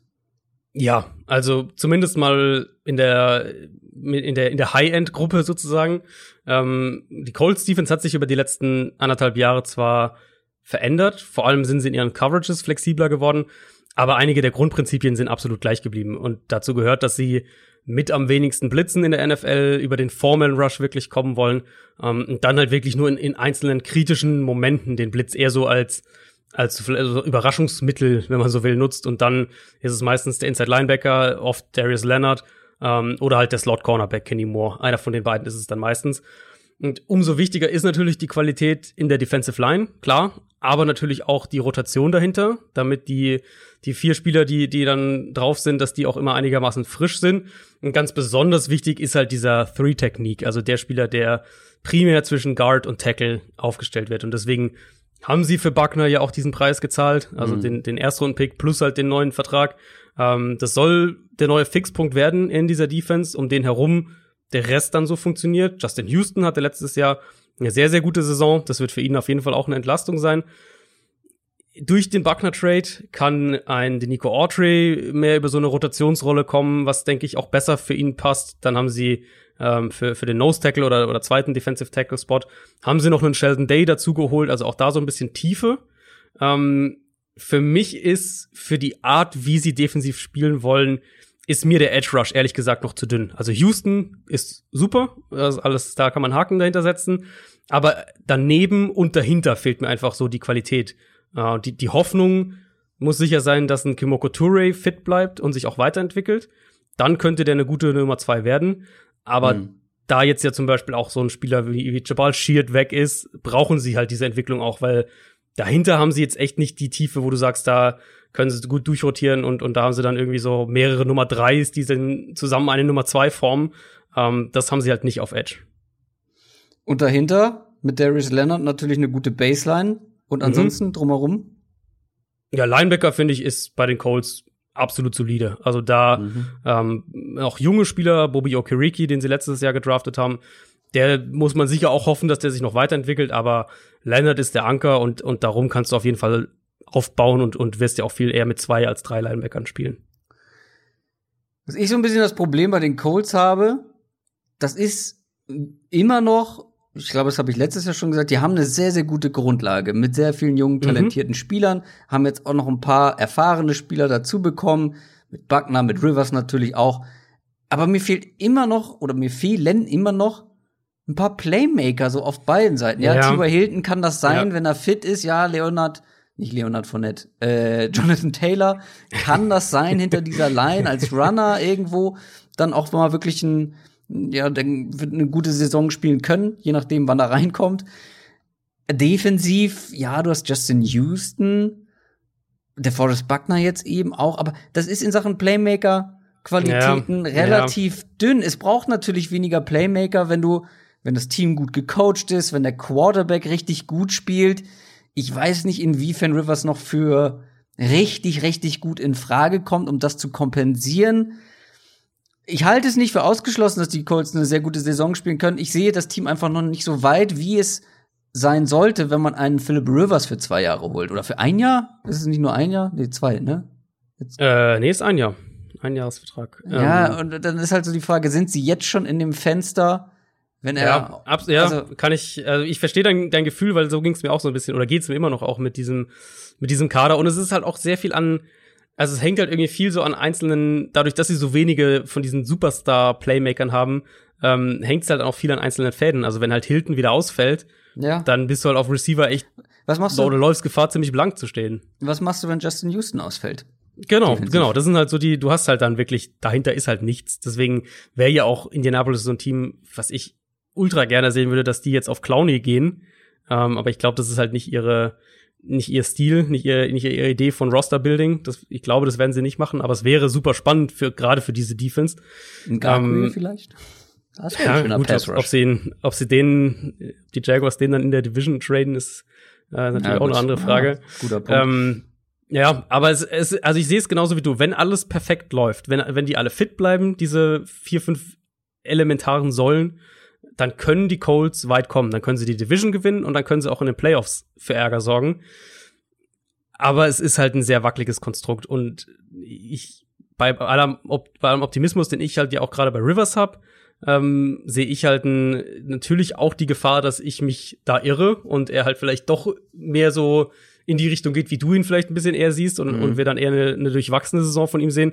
Und dann ist es natürlich eh in Anführungszeichen vorbei oder dann hast du keine zumindest keine Chance in den Playoffs ähm, größer ja. für Alarm zu sorgen. Und ja, es ist irgendwie, ich finde, es ist noch so ein bisschen ein Team, wo du das Gefühl hast, die, die haben diesen letzten Schliff noch nicht. So, genau. Du, Michael Pittman, vielleicht, wenn der sich jetzt ein Jahr super etabliert, dann hast du, dann hast du das so ein bisschen geschlossen und kannst dann noch mal gucken, ob du einen dritten Receiver vielleicht danach noch draftest und ihn da noch dann, ja, dann hast du wieder, langsam wieder eine Baustelle auf äh, Quarterback.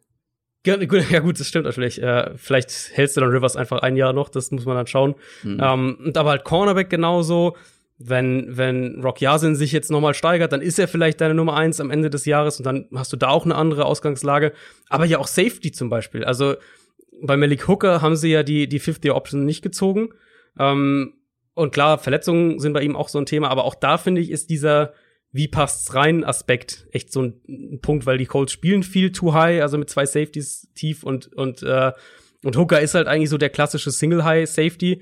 Und da haben sie ja jetzt auch mit mit Julian Blackman in der dritten Runde einen gedraftet, der als Spielertyp halt genau das Gegenteil dazu ist, eben eher so ein bisschen vielseitiger, kann zwar auch diesen Deep Safety, aber halt auch wirklich Cover 2 Safety spielen. Und da könnte ich mir halt auch vorstellen, dass sie da vielleicht dann so schrittweise den Tausch ein äh, durchführen und und Blackman ihn ersetzt oder Hooker sogar auch noch getradet wird. Das würde mich jetzt auch nicht schocken. Ähm, aber es sind so ein paar Spots, wo ich dann auch denke, mh, mm, ja. so ein bisschen Zähneknirschen irgendwie dabei. Ja, und selbst wenn Philip Rivers, ich erwarte ja gar nicht eine durchwachsene Saison, sondern ja, einfach, wie gesagt, keine Wunderdinge. Und dann ja, ja. ist die Frage, verlängerst du noch mal mit ihm? Wen kannst du stattdessen bekommen? Weil sie sind eigentlich zu gut für einen hohen Draft-Pick. Das stimmt, um, ja. Um im, im, im Draft zuzuschlagen. Und dann ist auch das restliche Team eigentlich schon fast zu weit, beziehungsweise dann setzt sich auch ein Rookie-Quarterback ein gemachtes Nest. Aber das ist eine ganz andere Geschichte, weil eigentlich musstest du dann wieder auf dem Free-Agency-Markt viel Geld investieren. Ah, ja, die Colts. Ich bin sehr gespannt. Aktuell sehe ich echt noch ein paar Teams vor ihnen. Also umgekehrt muss man natürlich auch sagen, die Baseline, wenn du einen, weiß ich nicht, was, was geben wir Rivers, Top 14 Quarterback hast, ähm, plus. Das ist halt die große Frage. Ja, wenn also, er Top 15 ja, spielt, ist es ja echt in Ordnung. Genau, sagen wir mal Top 15. So, mhm. ähm, wenn du, wenn der, wenn du einen Top 15 Quarterback hast, die potenziell beste Offensive Line der Liga und dann halt ein Waffenarsenal, in dem du eine klare Nummer 1 hast und halt ein bisschen paar Fragezeichen dahinter, aber dann ist ja eigentlich deine offensive Baseline ist ja schon echt nicht so klein. Also da kannst du ja offensiv schon ja, eigentlich auch absolut. einiges erwarten, muss man ja sagen. Ja, ja klar, also ich erwarte auch, dass du eine ganz gute, wie gesagt, ich erwarte halt eine zu gute Saison, als dass man sagen kann, ähm, okay, wir müssen hier irgendwie was verändern, aber ich erwarte auch eine, äh, eine Saison, die dann doch nicht ganz bis irgendwie ganz nach oben reicht und dann stehen halt die Fragezeichen mhm. vor der Tür. Aber das ist dann was für das nächste Jahr, für die Division mhm. Preview. Kommen wir mal zu den Titans aus Tennessee. Die haben eine tolle Saison gespielt, in der Regular Season auf den Turnaround geschafft, in den Playoffs dann wirklich herausragend gut gespielt, beziehungsweise zweimal überrascht und eine richtig schöne Show geliefert. Jetzt gab es ein paar wichtige Veränderungen, beziehungsweise auch Nicht-Änderungen. Es waren ja immer diese drei Namen, die diese Offseason geprägt haben. Tannehill, Henry und Conklin. Das waren die drei Spieler, wo die Verträge ausliefen. Drei wichtige Spieler für die Titans mhm. in der vergangenen Saison. Mit Tannehill hat man jetzt verlängert nach dieser wirklich sehr, sehr guten Saison. Ja. Minimum drei Jahre ist man jetzt an ihn gebunden. Danach kommt man relativ günstig raus. Ich glaube, du hast sie kritisiert für diesen Deal.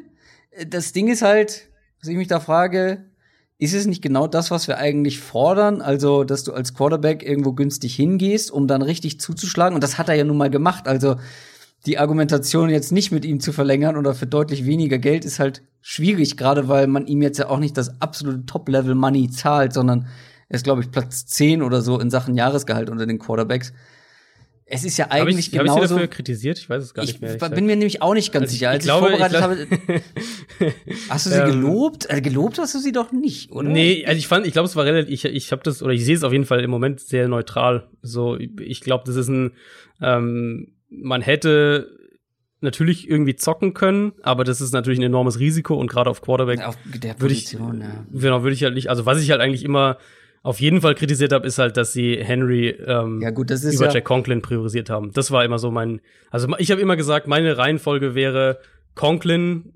Tannehill, Henry. So hätte ich es wahrscheinlich gemacht. Und sie haben halt im Prinzip ja Tannehill, Henry, Conklin, glaube ich, so ungefähr gemacht.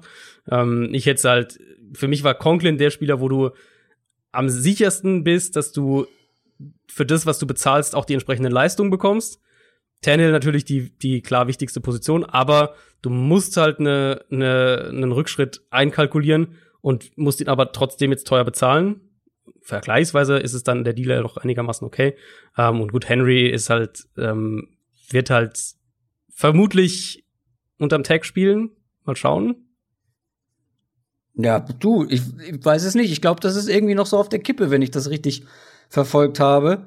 Er wird jetzt ähm, 10 Millionen im Jahr bekommen.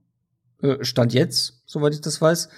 Ja, unterm Tag halt, genau. Ja. Genau. Ich würde halt gern sehen, dass sie ein bisschen zocken, weil Derrick Henry wenn man Ranking kennt, der ist auf Platz 6 gelandet. Ich finde das relativ passend für ihn nach dieser Saison, nach dieser ja auch individuell beeindruckenden Saison irgendwo, auch wenn er natürlich von den guten Umständen profitiert hat, in dieser super effizienten Passing Offense hinter dieser Line und so weiter. Deswegen glaube ich auch, dass Nummer 6 sein Ceiling ist.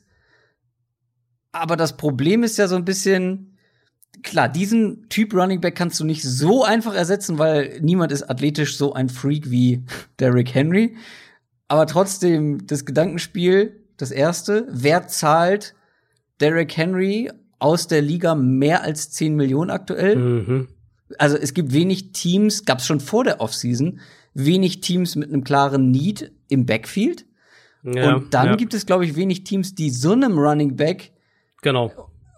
richtig viel Kohle zahlen, wenn sie dann, also wenn sie wirklich gar niemanden haben, also Seahawks möchte ich nie ausschließen, was sowas angeht. ähm, aber ich das glaube, stimmt. die haben auch gar nicht das, das Kapital dafür. Also kann man beruhigt sein. Ähm, wer zahlt den mehr, wer zahlt einem Derrick Henry mehr als ja. 10 Millionen? Das ist die eine Frage. Deswegen würde ich mir wünschen, wenn sie richtig zocken, wenn sie sagen, okay, du kriegst diese die Summe von uns, versuch irgendwo anders mehr zu bekommen. Und ansonsten ersetzen wir dich halt irgendwie. Das Problem ist jetzt nur, dass man Jack Conklin abgegeben hat. Mhm. Ähm, und er war ja enorm wichtig ähm, für diese Offensive Line, für diese ganze Offense. Und natürlich, wenn man Jack Conklin behalten hätte, Derrick Henry mit einem Rookie ersetzt hätte, statt in der ersten mhm. Runde dann einen potenziellen Conklin-Ersatz zu draften, sondern ja gut, in der ersten Runde Running Back zu draften, hätte auch wieder Kritik gegeben, klar, keine Frage. Aber wenn du da jetzt zum Beispiel einen Jonathan Taylor reinsetzt. Ja, ja. Oder ja, Jonathan Taylor, glaube ich, würde ganz gut passen. Wenn du da einen Jonathan Taylor reinsetzt, ja. hinter eine Line mit Conklin, hinter mhm. quasi die gleiche Line wie Derrick Henry, ich glaube, äh, das Downgrade wäre nicht so gering. Ja, richtig. Das ist, ja, das ist ja wirklich genau der Punkt. Also jetzt für einen Moment, weil du meinst mit Zocken, ist es ja, also eigentlich ist es ja jetzt erstmal nur noch diese Woche. 15. Juli ist die Deadline. Ja, genau. Wenn er bis dahin keinen Vertrag unterschrieben hat, dann muss er unterm Tag spielen oder gar nicht. Ähm, das ist dann die, ist ja dann die Situation erstmal insofern klar, aber es geht ja dann auch um die, um die Zeit danach und wie sie das dann handeln. Ob sie ihm jetzt irgendwie nochmal 300 sonst was Carries geben und ihn dann halt einfach gehen lassen oder ob man halt wirklich ihn auch langfristig halten will. Also ich fand's von der, ich fand's an sich gut, wie sie, wie sie die Sachen gehandelt haben im Sinne von Tannehill einen Vertrag geben, der jetzt nicht komplett irgendwie völlig un, völlig äh, absurd ist. Also es ist immer ja. noch, es ist immer noch ein, ein, teurer Vertrag, wenn man überlegt, wie wir Tannehill vor der Saison gesehen haben. Und er hat halt jetzt eine halbe Saison oder ein bisschen mehr als eine halbe Saison, ähm, ja auch für, für ihn selbst, so wie, wie wir ihn bisher kennen, hat er ja ähm, komplett ein Outlier eigentlich gespielt. Insofern okay erstmal, dass du Henry den Tag gibst, finde ich dann auch erstmal okay, ihm halt jetzt nicht irgendwie einen Monstervertrag hinhaust. Dann hätten sie aber halt einen Weg irgendwie finden müssen, um Conklin zu halten. Das ist also der, der Knackpunkt. Und so wie du sagst, ersetzt halt Henry durch einen guten Runner, behalt Conklin und dann, glaube ich, ist die Chance höher, dass du das Level einigermaßen hältst, was, äh, was du letztes Jahr hattest. Und selbst dann musst du ja einen gewissen, eine gewisse Regression musst du einplanen in dieser Offense. Ganz, ganz klar. Und nur um das nochmal klarzustehen, auch wenn du dich gerade sehr gefreut hast, dass ich das so analysiert habe, ähm, ich glaube schon, dass es ein Downgrade gäbe. Wie gesagt, ein Derrick Henry mit seinen physischen Voraussetzungen ist halt extrem schwer zu ersetzen, aber dann ist natürlich die Frage, wie entscheidend ist das für diese Gesamtqualität Eben, der Offense, wenn du genau. ein leichtes Downgrade im Running Game hast. Das Und das ist, ist genau. ja, das ist ja auch ein wichtiger Punkt. Also ein Downgrade gäbe es auf jeden Fall. Ähm, ja. Aber wie entscheidend ist das eben? Und wir, also wir haben es ja, nur mal ganz kurz einzusagen, wir haben es ja letztes Jahr eigentlich gesehen. Also wir hatten ja letztes Jahr genau diesen, diesen Effekt sozusagen, dass die Saison anfängt mit Mariota. Offense funktioniert nicht, Passspiel ist nicht gut, Defenses können die Box mehr zustellen, Defenses sind generell flexibler, weil Passing Game funktioniert nicht und da war ja Henry auch echt nicht effizient. Also da war mhm. er ja, weiß ich nicht, irgendwo so im Liga Mittelfeld unter Running Backs, mhm. würde ich jetzt mal sagen. Ähm, und der Turnaround kam ja eben, als Tannehill übernommen hat. Das war ja so der Trigger für alles. Dann dann war Henry, wurde Henry immer mehr so dieser, dieser Bulldozer, der er ja nun mal ist. Das hat man dann auch gesehen. Dann wurde AJ Brown auch stärker. Dann kamen diese ganzen Big Plays. Und was ich ja meine eben mit dieser, wir werden eine offen oder man muss einen offensiven Rückschritt einplanen, ist ja nicht nur, dass Tannehill, wenn wir ihn mit seiner bisherigen Karriere vergleichen, einen Outlier hatte, sondern eben ja auch, wenn ja. man schaut, wo mhm. er stark war. Also das ist ja halt dieses, über 13 Yards pro Pass mit Play Action. Das ist einfach ein gigantischer Wert. Ähm, Im Schnitt die dritthöchste Tagetiefe in der NFL unter Quarterbacks und dabei aber eine enorm hohe Präzision im vertikalen Passspiel. Dadurch natürlich auch viele Big Plays. Und diese Kombination, das ist halt schon einfach schwer, ähm, schwer aufrechtzuerhalten. Und mhm. man kann, man kann, finde ich, schon fast, man kann so ein bisschen argumentieren, mh, dass wir so leichte Tendenzen ja schon dann in den Playoffs gesehen haben wo Teams mhm. ja eben dann mit den Safeties ein bisschen tiefer gespielt haben, sich eher darauf konzentriert haben, dass sie nicht durch die Big Plays durch die Luft geschlagen werden, sondern sich halt äh, ähm, ja mehr auf mehr auf Tannehill sozusagen eingestellt haben und dann das war ja dann so dieses hier Derrick Henry äh, trägt die Titans Thema, was dann ja so in den Playoffs dann rauskam. Ähm, wenn das halt sich jetzt fortsetzt und Defenses weiter sich auf Tennel einstellen, Tennel individuell vielleicht ein bisschen schnell, ein äh, bisschen schlechter spielt, dann ist, glaube ich, halt schon echt die Gefahr, dass diese Offense doch einen deutlichen Schritt zurück macht im Vergleich zur vergangenen Saison. Ja, gerade an der Offensive Line, ne? Also ohne Conklin, da berufen sich jetzt einige Titans-Seiten, wie ich gesehen habe, auf Dennis Kelly, der Conklin zeitweise gut vertreten hat. Da mhm. muss man aber ganz ehrlich sagen, das waren 61 Snaps. Das sind 5% der Snaps, die ein Conklin gespielt hat, also eine sehr kleine Sample Size. Und in dieser sehr kleinen Sample Size hat Dennis Kelly 30% der Pressures zugelassen, die ein Conklin über die ganze Saison hat, äh, zugelassen hat. Also ich weiß nicht, wie sehr man darauf vertrauen sollte, dass das eins zu eins irgendwie, also eins zu eins sowieso nicht, aber dass Dennis Kelly ein ein, ja, ein solider Ersatz sein kann. Das wird schwierig. Isaiah Wilson hat man in Runde 1 gedraftet. Der kann natürlich in diese Rolle wachsen, aber das wird ein immenses Downgrade sein. Das wird natürlich irgendwo das Passing Game beeinflussen, aber ich glaube, es wird halt auch immens das Running Game beeinflussen. Derrick Henry ist sehr, sehr oft einfach nur äh, Conklin hinterher sozusagen. Guck, in welche Richtung Conklin dich blocken kann und dann such dir deine freie, dein freies Gap und dann kannst du loslaufen. Und wenn Derrick Henry halt ein freies Gap bekommt, ist er schwer zu stoppen. Aber ich glaube, die rechte Seite hat, ist insgesamt nicht mehr so, so stark von dieser Offensive Line und Derrick Henry braucht halt auch diesen Platz, weil man hat es ja in den Jahren mhm. davor gesehen. Also 2018 genau. ging das los, dass er richtig eingesetzt wurde, dass er nicht mehr irgendwie dieser dynamische Back hinter der Line sein musste, sondern wirklich mit Schwung, mit Wucht kommen konnte und dann ist er natürlich schwer zu halten. Aber ich weiß, mhm. also das alleine wird schon schwieriger und das wird natürlich das Passing Game beeinflussen, aber eben auch das Running Game und dann die gesamte Offense. Genau. Und also Right Tackle ist dann ist da sicher der eine Knackpunkt. Wir haben ja letztes Jahr auch, das war ja auch so eine Storyline früh in der Saison, dass Taylor Lewan ja gefehlt hat und und Kelly hat den ja dann auf der linken Seite erstmal noch vertreten und da war ja auch schon, war das ja auch schon so ein, die Line war dann okay, aber sie war halt nicht auf dem gleichen Level. Und auch gerade ja auch noch dem Run-Blocking. Also wenn wir vom Run-Game sprechen, ähm, da hat ihnen ja auf jeden Fall schon was gefehlt. Insofern, ich denke auch jetzt gerade eben, muss man ja immer sagen, durch diese, durch diese Offseason dieses Jahr, dass, dass Rookies ein bisschen länger brauchen werden, insgesamt auf die ganze Liga betrachtet.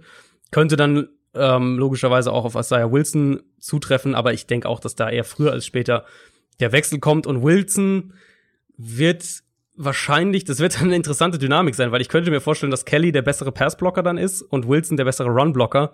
Und dann muss man mal schauen, wie sie sich dann, wie sie sich da dann entscheiden. Aber das könnte, wird wahrscheinlich auch so ein Training Camp Battle sein. Kurzer Disclaimer. Du hast vollkommen recht, Dennis Kelly hat ja auch deutlich mehr Snaps noch für ähm, auf der linken Seite gespielt, hast du gerade mhm. gesagt.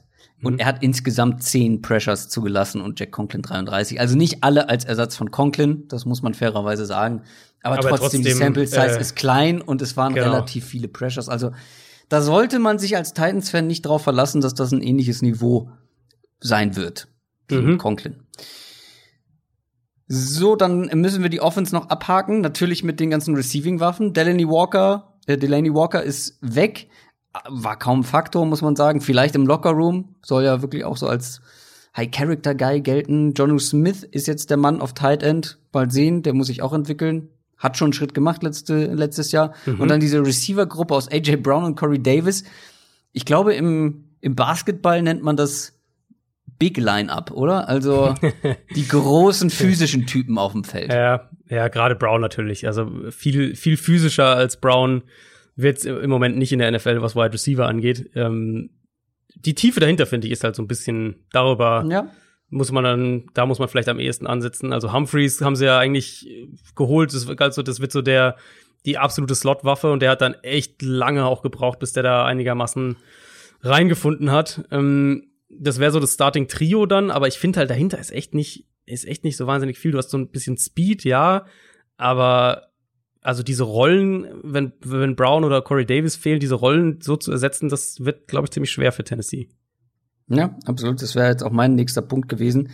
Aber ich glaube, damit können wir die Offense auch abhaken vorerst. Die Defense, hier fehlen, glaube ich, mehr als so dieses eine Schlüsselstück sozusagen, das eine Key Piece, äh, wie in der Offense mit Conklin. Also Jurel Casey weg, Cameron Wake weg. Ja, Wake mhm. hat nur neun Spiele gemacht. Aber trotzdem, das waren deine Nummer zwei und Nummer drei in Sachen Quarterback Pressures. Ja. Harold Landry hat outside einen Schritt nach vorne gemacht, hat sich gut entwickelt. Jeffrey Simmons muss sich jetzt noch weiterhin gut entwickeln und dann ist mhm. ja Vic Beasley neu mit dabei. Ja, nun, aber ohne Casey, ohne Wake äh, zum Teil, aber vor allem Casey, ist dann auch erst mal ein kleines Downgrade, oder nicht? Ja, also muss man schon so sagen. Das ist einmal, was die, was die Stabilität dieser ganzen Line angeht, hast du jetzt so ein so ein Umbruch, du hast es schon gesagt, dir, dir fehlen die zweit- und drittmeisten Quarterback-Pressures, dir fehlt auch noch, ähm, dir fehlt auch noch Logan Ryan, der so der Slot-Blitzer und, und generell einer der Blitzer war in der Defense, denn der Slot-Cornerback, der ja auch weg ist, also da, der fehlt, das Element fehlt jetzt auch, oder das musst du zumindest dann erstmal ersetzen. Ähm, ich mag das Duo eigentlich sehr gerne Harold Landry, Jeffrey Simmons, weil es auch einfach, es waren auch zwei Spieler, die ich pre-draft jeweils mochte.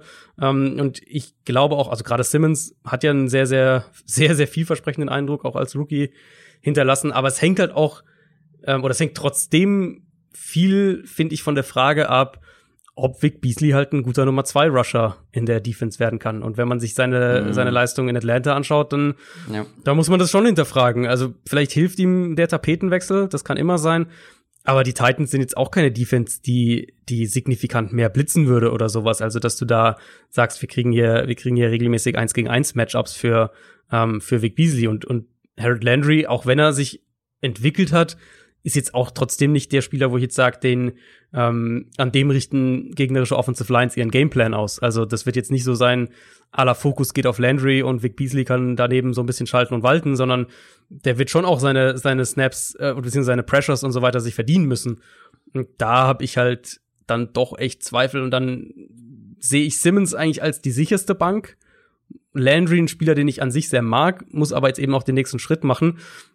Und dahinter puh, also ja. so die, die Tiefe, finde ich, ist dann jetzt ohne, ohne Wake, ohne Casey, ist die, die Tiefe dann schon echt, äh, ist echt dünn. Ja, dünn ist auch so ein bisschen das auf Cornerback. Also, du hast Logan Ryan angesprochen. Ich glaube, der Verlust wird auch nicht so ohne weiteres zu kompensieren sein. Dann hast du einen Dory Jackson, ja, äh, soweit ich mich erinnere, eine ganz gute Saison gespielt. Malcolm Butler, ja, ist dann auch eher auf einem dem Boden der Tatsachen mittlerweile angekommen, äh, nach seinem, seinem Patriots-Hype mhm. damals. Ähm, Christian Fulton gedraftet. Das ist für mich ein einer der Steals des Drafts. In Runde zwei war ja mein Nummer zwei Cornerback. Ich mhm. glaube, der wird schon relativ früh helfen können in irgendeiner Form. Das Problem ist nur jetzt, das ist ja jetzt auch kein Logan Ryan-Ersatz. Also wer spielt da im ja, Slot?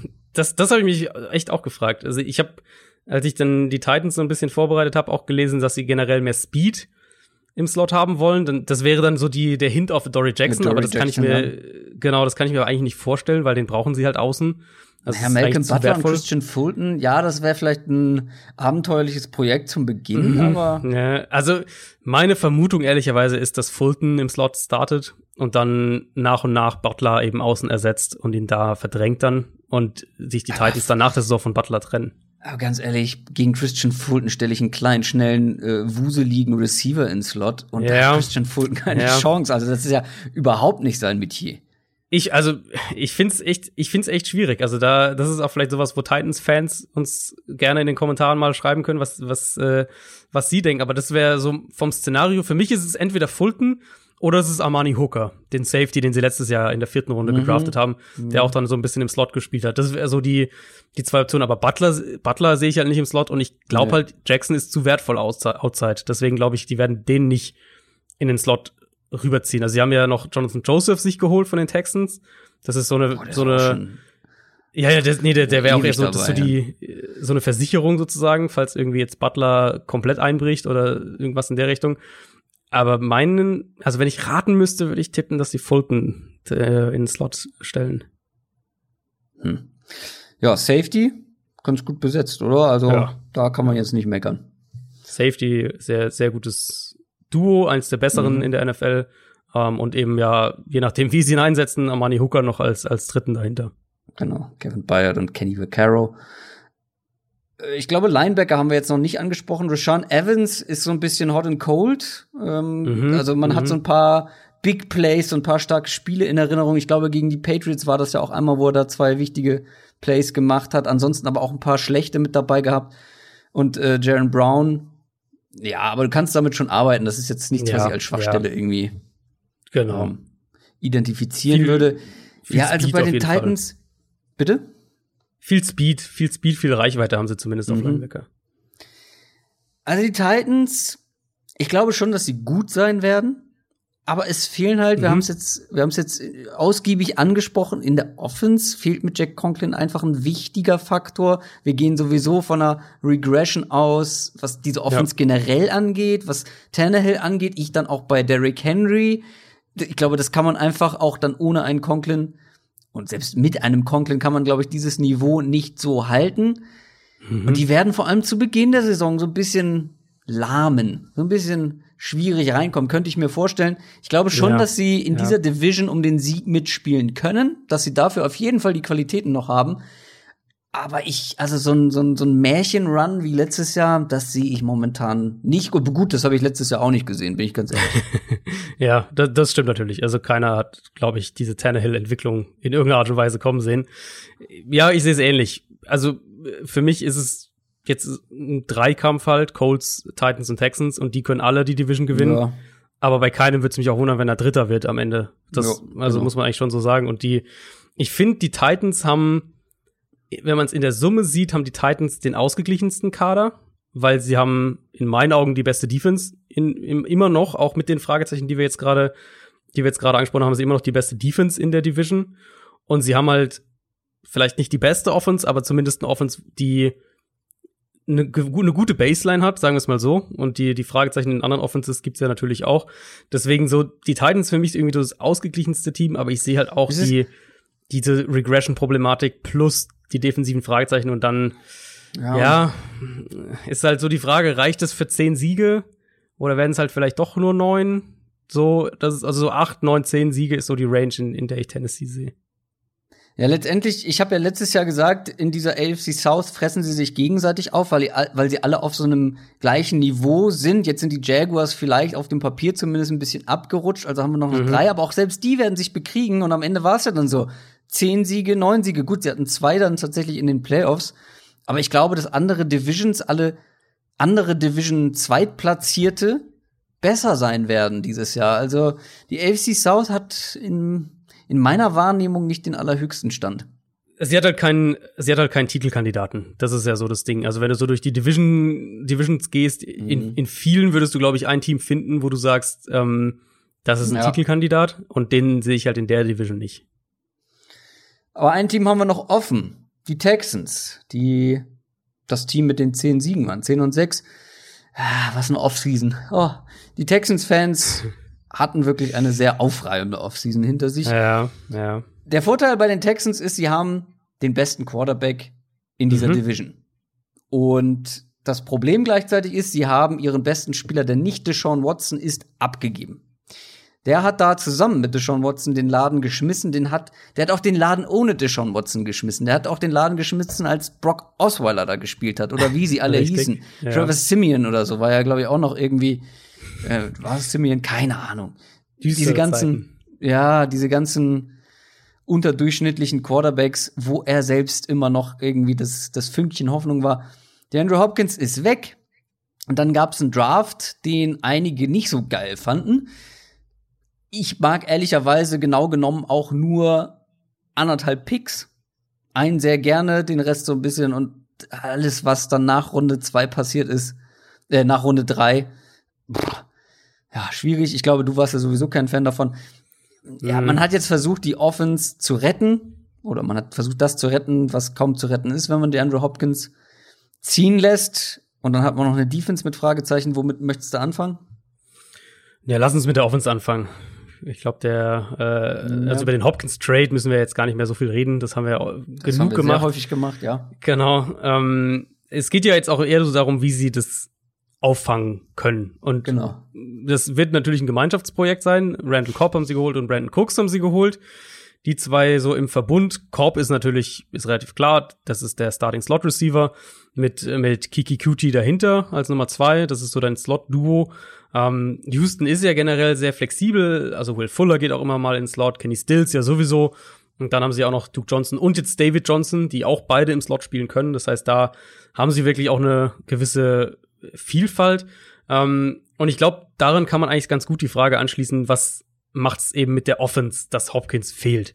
Also erstmal haben die Texans immer noch ein echt gutes Waffenarsenal. Das sollte man bei aller ja. Kritik äh, sollte man das nicht vergessen mit mit Cooks, Fuller, äh, mit Stills, mit Korb, mit den beiden Johnsons. Da haben sie echt wirklich auch Explosivität, da haben sie wirklich auch Playmaker ähm, und zwar mit Abstand die meisten in der Division, wenn wir auf die einzelnen Teams schauen.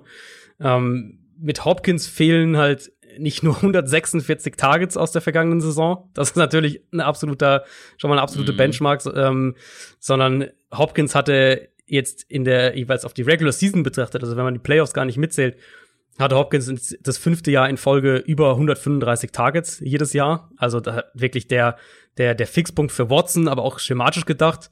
Der Fixpunkt für, für Watson individuell war es ja immer so der, der absolute Go-To-Guy, eben auch dieses, ähm, dieses Sicherheitsnetz, als sich Watson entwickelt hat.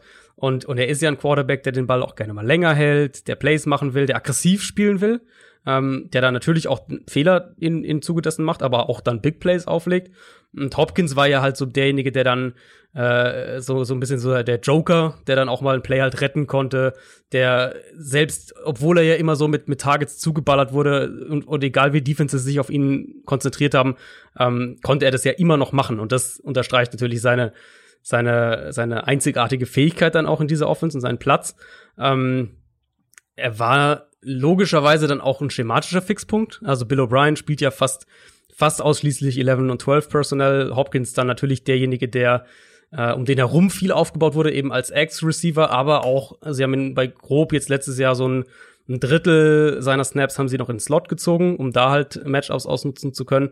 Und er war einer der effizientesten Slot-Receiver letztes Jahr in der NFL, also wenn er im Slot gespielt hat. Ähm, das heißt, was macht's mit der Offense? Watson wird sich neu orientieren müssen. Er wird anders das, das Spiel auch ein bisschen anders lesen müssen. Ähm, mhm. Houston muss andere Wege finden, um Coverages zu attackieren und um, um Matchups auch zu kreieren. Und ich könnte mir vorstellen, das ist jetzt so eine Theorie, dass Bill O'Brien da wirklich einiges mit den Running Backs im Sinn hat. Sonst, in meinen Augen, tradest du nicht für David Johnson und ich denke, dass, dass er ihn auch, das, das hatte ich ja damals auch gesagt, dass, ich, ähm, dass Johnson halt nicht so ein, so ein Throw-In irgendwie war, den nehmen wir noch mit, sondern dass, dass Bill O'Brien den auch dann haben wollte. Ähm, sondern ich glaube, dass sie mit den beiden Johnsons, vielleicht dann auch mit beiden zusammen auf dem Feld, dass sie da ähm, ein bisschen mehr Matchups noch kreieren wollen. Und dann glaube ich halt, dass es die Wide Receiver angeht, dass es eine noch vertikalere Offense werden wird. Also Stills und Fuller sowieso schon zwei der, der vertikaleren Receiver. Cooks ja fällt sowieso auch in die, in diese Kategorie und Watson ist halt einer der besten Deep Passer in der NFL. Das, äh, das steht ja auch außer Frage. Also ich könnte mir vorstellen, dass es so ein bisschen mal ganz grob gesagt der Weg, wo diese Offense vielleicht jetzt ohne, ähm, ohne Hopkins hingeht.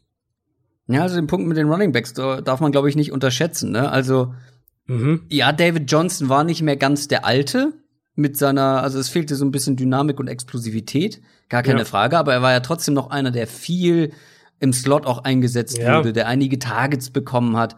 Aber auch und sehr gute glaube, Catches auch hatte, also das, das ja. war schon noch in seinem Spiel, ja. Das kann er ja auch. Wir haben es, glaube ich, in der, als wir über das Running Back Ranking gesprochen haben, ich glaube, David Johnson hätte von seinen Grundvoraussetzungen, seinen Fähigkeiten, das Potenzial, einer dieser Backs zu sein, die ja, wirklich alles genau. machen können. Absolut. Ihm fehlte halt einfach nur, gut, das eine Jahr hat er fast komplett ausgesetzt und dann fehlte ihm letztes Jahr so ein bisschen auch hier die Spritzigkeit. Und mhm. Ich, ich meine, es erklärt sich mir nicht ganz, wo die geblieben ist, weil er ist jetzt noch nicht super alt, plus er hatte ja auch keine Beinverletzung, wenn ich mich richtig erinnere, was eine Handgelenks, Handgelenksbruch ja, oder so. Ja. Auch schlecht als Running Back, klar, aber ist jetzt nichts, was irgendwie deine Explosivität nee. einschränken sollte.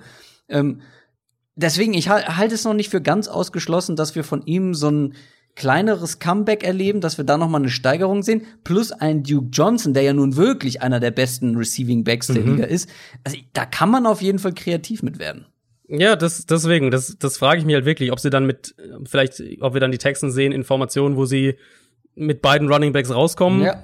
Johnson, David Johnson steht links, Duke Johnson steht rechts von Watson und du hast dann irgendwie äh, drei Receiver dazu und ja, vor dem Snap bewegen sich die, die für die Defense auf jeden Fall. Wer genau und dann und dann bewegen sich die beiden Johnsons irgendwie nach außen und stehen plötzlich irgendwie als einer Outside Receiver und einer im Slot oder was auch immer da. Also da kannst du ja schon auch wirklich schematisch mitspielen. Das wäre das wäre ja so die spannende Frage, ob's, ob das äh, im Hinterkopf war bei Bill O'Brien mit diesem David Johnson, dass David Johnson eben im, im Gegenzug zurückkommt, ähm, dass sie da vielleicht in diese Richtung sich mehr entwickeln können, weil Titans haben sie jetzt nicht wirklich, wo du sagst, da, da äh, werden sie die Mega-Matchups kreieren und über die Schiene kommen.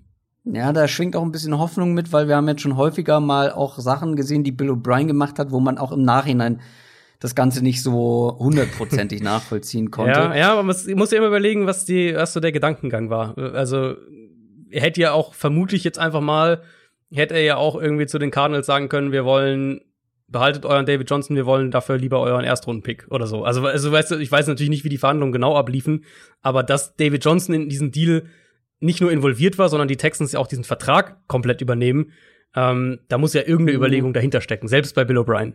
Wir kommen gleich noch zu einem kleinen Fun-Fact bei der Defense, wo ich mich auch frage, was genau der Gedankengang von Bill O'Brien war. Und ich sage auch, was er gewesen sein könnte, aber der nicht besonders gut zu sein scheint. Wir haben noch nicht über die Offensive Line gesprochen, war ja jahrelang ja. bei den Texans ein mhm. Thema, wurde jetzt ähm, auch verbessert oder wurde zumindest was investiert mit Larry Tunzel, der sofort geholfen hat. Ähm, dann ja auch noch frühe Picks im, oder ein früher Pick vor allem im letzten Jahr mit Titus Howard. Wie siehst du die Line für das kommende Jahr? Ja, finde ich, ist wirklich ein brisantes Thema bei den Texans, weil das hat sich ja über die Jahre auch echt so entwickelt. Erst war die Line wirklich absoluter Mist und alle haben zu Recht gemeckert, ja, dass Watson dahinter, auch. genau, über mehrere Jahre wirklich, ähm, dass Watson da, da auch dahinter so ein bisschen verbrannt wird. Dann wurde sie so ein bisschen besser und es hat sich immer mehr aufgeteilt zwischen was ist jetzt Line-Probleme, was ist jetzt Watson, der den Ball ähm, zu lange hält. Dann haben sie eben den Trade für, für Tunzel und mh, mm, für mich ehrlicherweise war das letztes Jahr, wenn wir von der Pass Protection sprechen, war das eine echt gute Line. Also Top 10, zu sagen, dass die Texans eine Top 10 Pass Protecting Line hatten, ist eigentlich kein, keine kontroverse Aussage für den Moment. Ähm, Aber haben Tunzel, sie nicht auch sehr davon profitiert, dass sie viel mit zwei Titans gespielt haben, die auch sehr ins Blocking mit einbezogen wurden? Also das hilft natürlich, aber ich würde es trotzdem, also wenn man es nur auf die Line isoliert betrachtet, würde ich das trotzdem, zumindest in, in Pass Protection. Run Blocking ist eine andere Sache, aber in Pass Protection ähm, würde ich das trotzdem sagen. Also wenn wir auch nur individuell, wie schnell wurden die Spieler geschlagen, wie oft wurden sie geschlagen und so weiter sieht, ähm, war das eigentlich wirklich eine der, also auf jeden Fall in der oberen Hälfte der NFL mhm. anzusiedeln. Und klar, der Tunzel Trade, das war da so der, der Motor sicher dahinter. Ähm, äh, der war der Fixpunkt in der Line. Aber auch die Interior Line ist wirklich so absolut solide, bleibt auch komplett zusammen. Und selbst der Titus Howard, den du gerade angesprochen hast, ähm, der war ja so ein bisschen überraschend letztes Jahr in der ersten Runde, wo, mhm. wo auch viele vermutet haben, dass, dass ihn Andre Dillard vor der Nase weggeschnappt wurde und sie dann so ein bisschen Panik-Move-mäßig ihn genommen haben. Der hatte echt auch ein paar gute Spiele, bis er dann mit, mit einer Knieverletzung ausgefallen ist. Aber da haben wir jetzt Stabilität eigentlich. Wir haben Kontinuität. Wir haben den einen Elite-Spieler mit Tanzel, um den herum du eben das aufbaust. Und ich finde, zumindest wenn wir von der Pass Protection sprechen, gibt es jetzt in dieser Texans-Line keinen individuellen Spieler, den ich als klare Schwachstelle daraus stellen würde. Und das ist eigentlich so dein Rezept in der Summe für eine, für eine solide bis, bis gute Offensive Line. Und wenn man dann den Bogen zu dem am Anfang schlägt, eben ähm, letztes Jahr muss man eigentlich ehrlicherweise sagen, dass dass Watson selbst das größte Problem in der Pass Protection war, weil der halt viel von dem von dem Druck, mit dem er dann irgendwie klarkommen musste durch ja, die war, Defense, auch selbst war nicht gewohnt, hatte. so viel Zeit zu haben. wahrscheinlich, ja, wahrscheinlich. Ähm, und das, das ist halt so die Frage, wie sie da die Mischung dann auch finden, ähm, wie, wie Watson sich vielleicht anpassen kann. Und wer weiß, das ist jetzt so komplett äh, einfach mal so in, in den Raum geworfen, aber vielleicht äh, vielleicht hilft es ihm ja sogar mit, wenn die sowas machen, wie mit den zwei Running Backs zu spielen, um den Ball auch mhm. häufiger mal, äh, mal schneller loszuwerden, weil das ist halt echt immer noch, also Watson ist für mich ein Top 5 Quarterback in der NFL, aber das ist halt so das Thema, was ihn nach wie vor begleitet. Wenn wir jetzt mal, bevor wir zu Defense kommen, noch mal, ich hatte, ich hatte es richtig im Kopf, dass sie zwei frühe Picks letztes Jahr investiert haben. Max Sharping war der andere in Runde zwei. Ja. Der war genau. mir nur entfallen. Ähm, wenn wir jetzt mal zur Defense kommen, ich habe ja eben angesprochen, was mir aufgefallen ist, sie haben jetzt auf Cornerback zum einen ähm, Roby, der vorher bei mhm. den Broncos war, Bradley Roby, ehemaliger First-Round-Pick. Garion Conley kam von den äh, Raiders, mhm. ehemaliger First-Round-Pick. Und jetzt auch noch einen Vernon Hargraves, ja, der stimmt. von den Buccaneers gekommen ist. Was war der für ein Pick? Absoluter First-Round-Pick. Elfter oder so, glaube ich. Also sehr, ja, sehr hoch. Sind, ja. mhm. Alle drei First-Round-Picks, die alle drei noch nicht so richtig diesen Status rechtfertigen konnten. Also Vernon ja. Hargraves auf gar keinen Fall, Gary Conley ja auch nur in einzelnen Spielen, hatte auch dann bei den Texans, wo er deutlich besser war, muss man sagen, als bei den Raiders, aber auch da waren einige wirklich katastrophale Plays mit dabei. Ja, und, und Roby, okay, aber First-Round-Pick war das jetzt auch nicht, was er gezeigt hat bisher. Und da frage ich mich dann schon, was ist der Gedanke dahinter? Denkt man so, okay, mhm. Bill Belichick-Style, ich sehe hier noch Talent, was einfach noch nicht abgerufen wurde? Weil das sind jetzt, wie gesagt, alles drei Leute, die irgendwann mal hohes oder in die irgendwann mal hohes Draftkapital investiert wurde. Ja, ja. Aber wie gesagt, beweisen konnten sie das noch nicht. Das Talent haben sie noch nie abgerufen und auch noch nie gezeigt. Und generell, wenn man das jetzt mal ganz nüchtern betrachtet, das ist eine schwache Cornerback-Gruppe. Mhm. Ja, also man muss schon echt, ich habe es mir so notiert, man muss echt Optimist sein, um auf eine durchschnittliche Cornerback-Gruppe zu hoffen mit den dreien.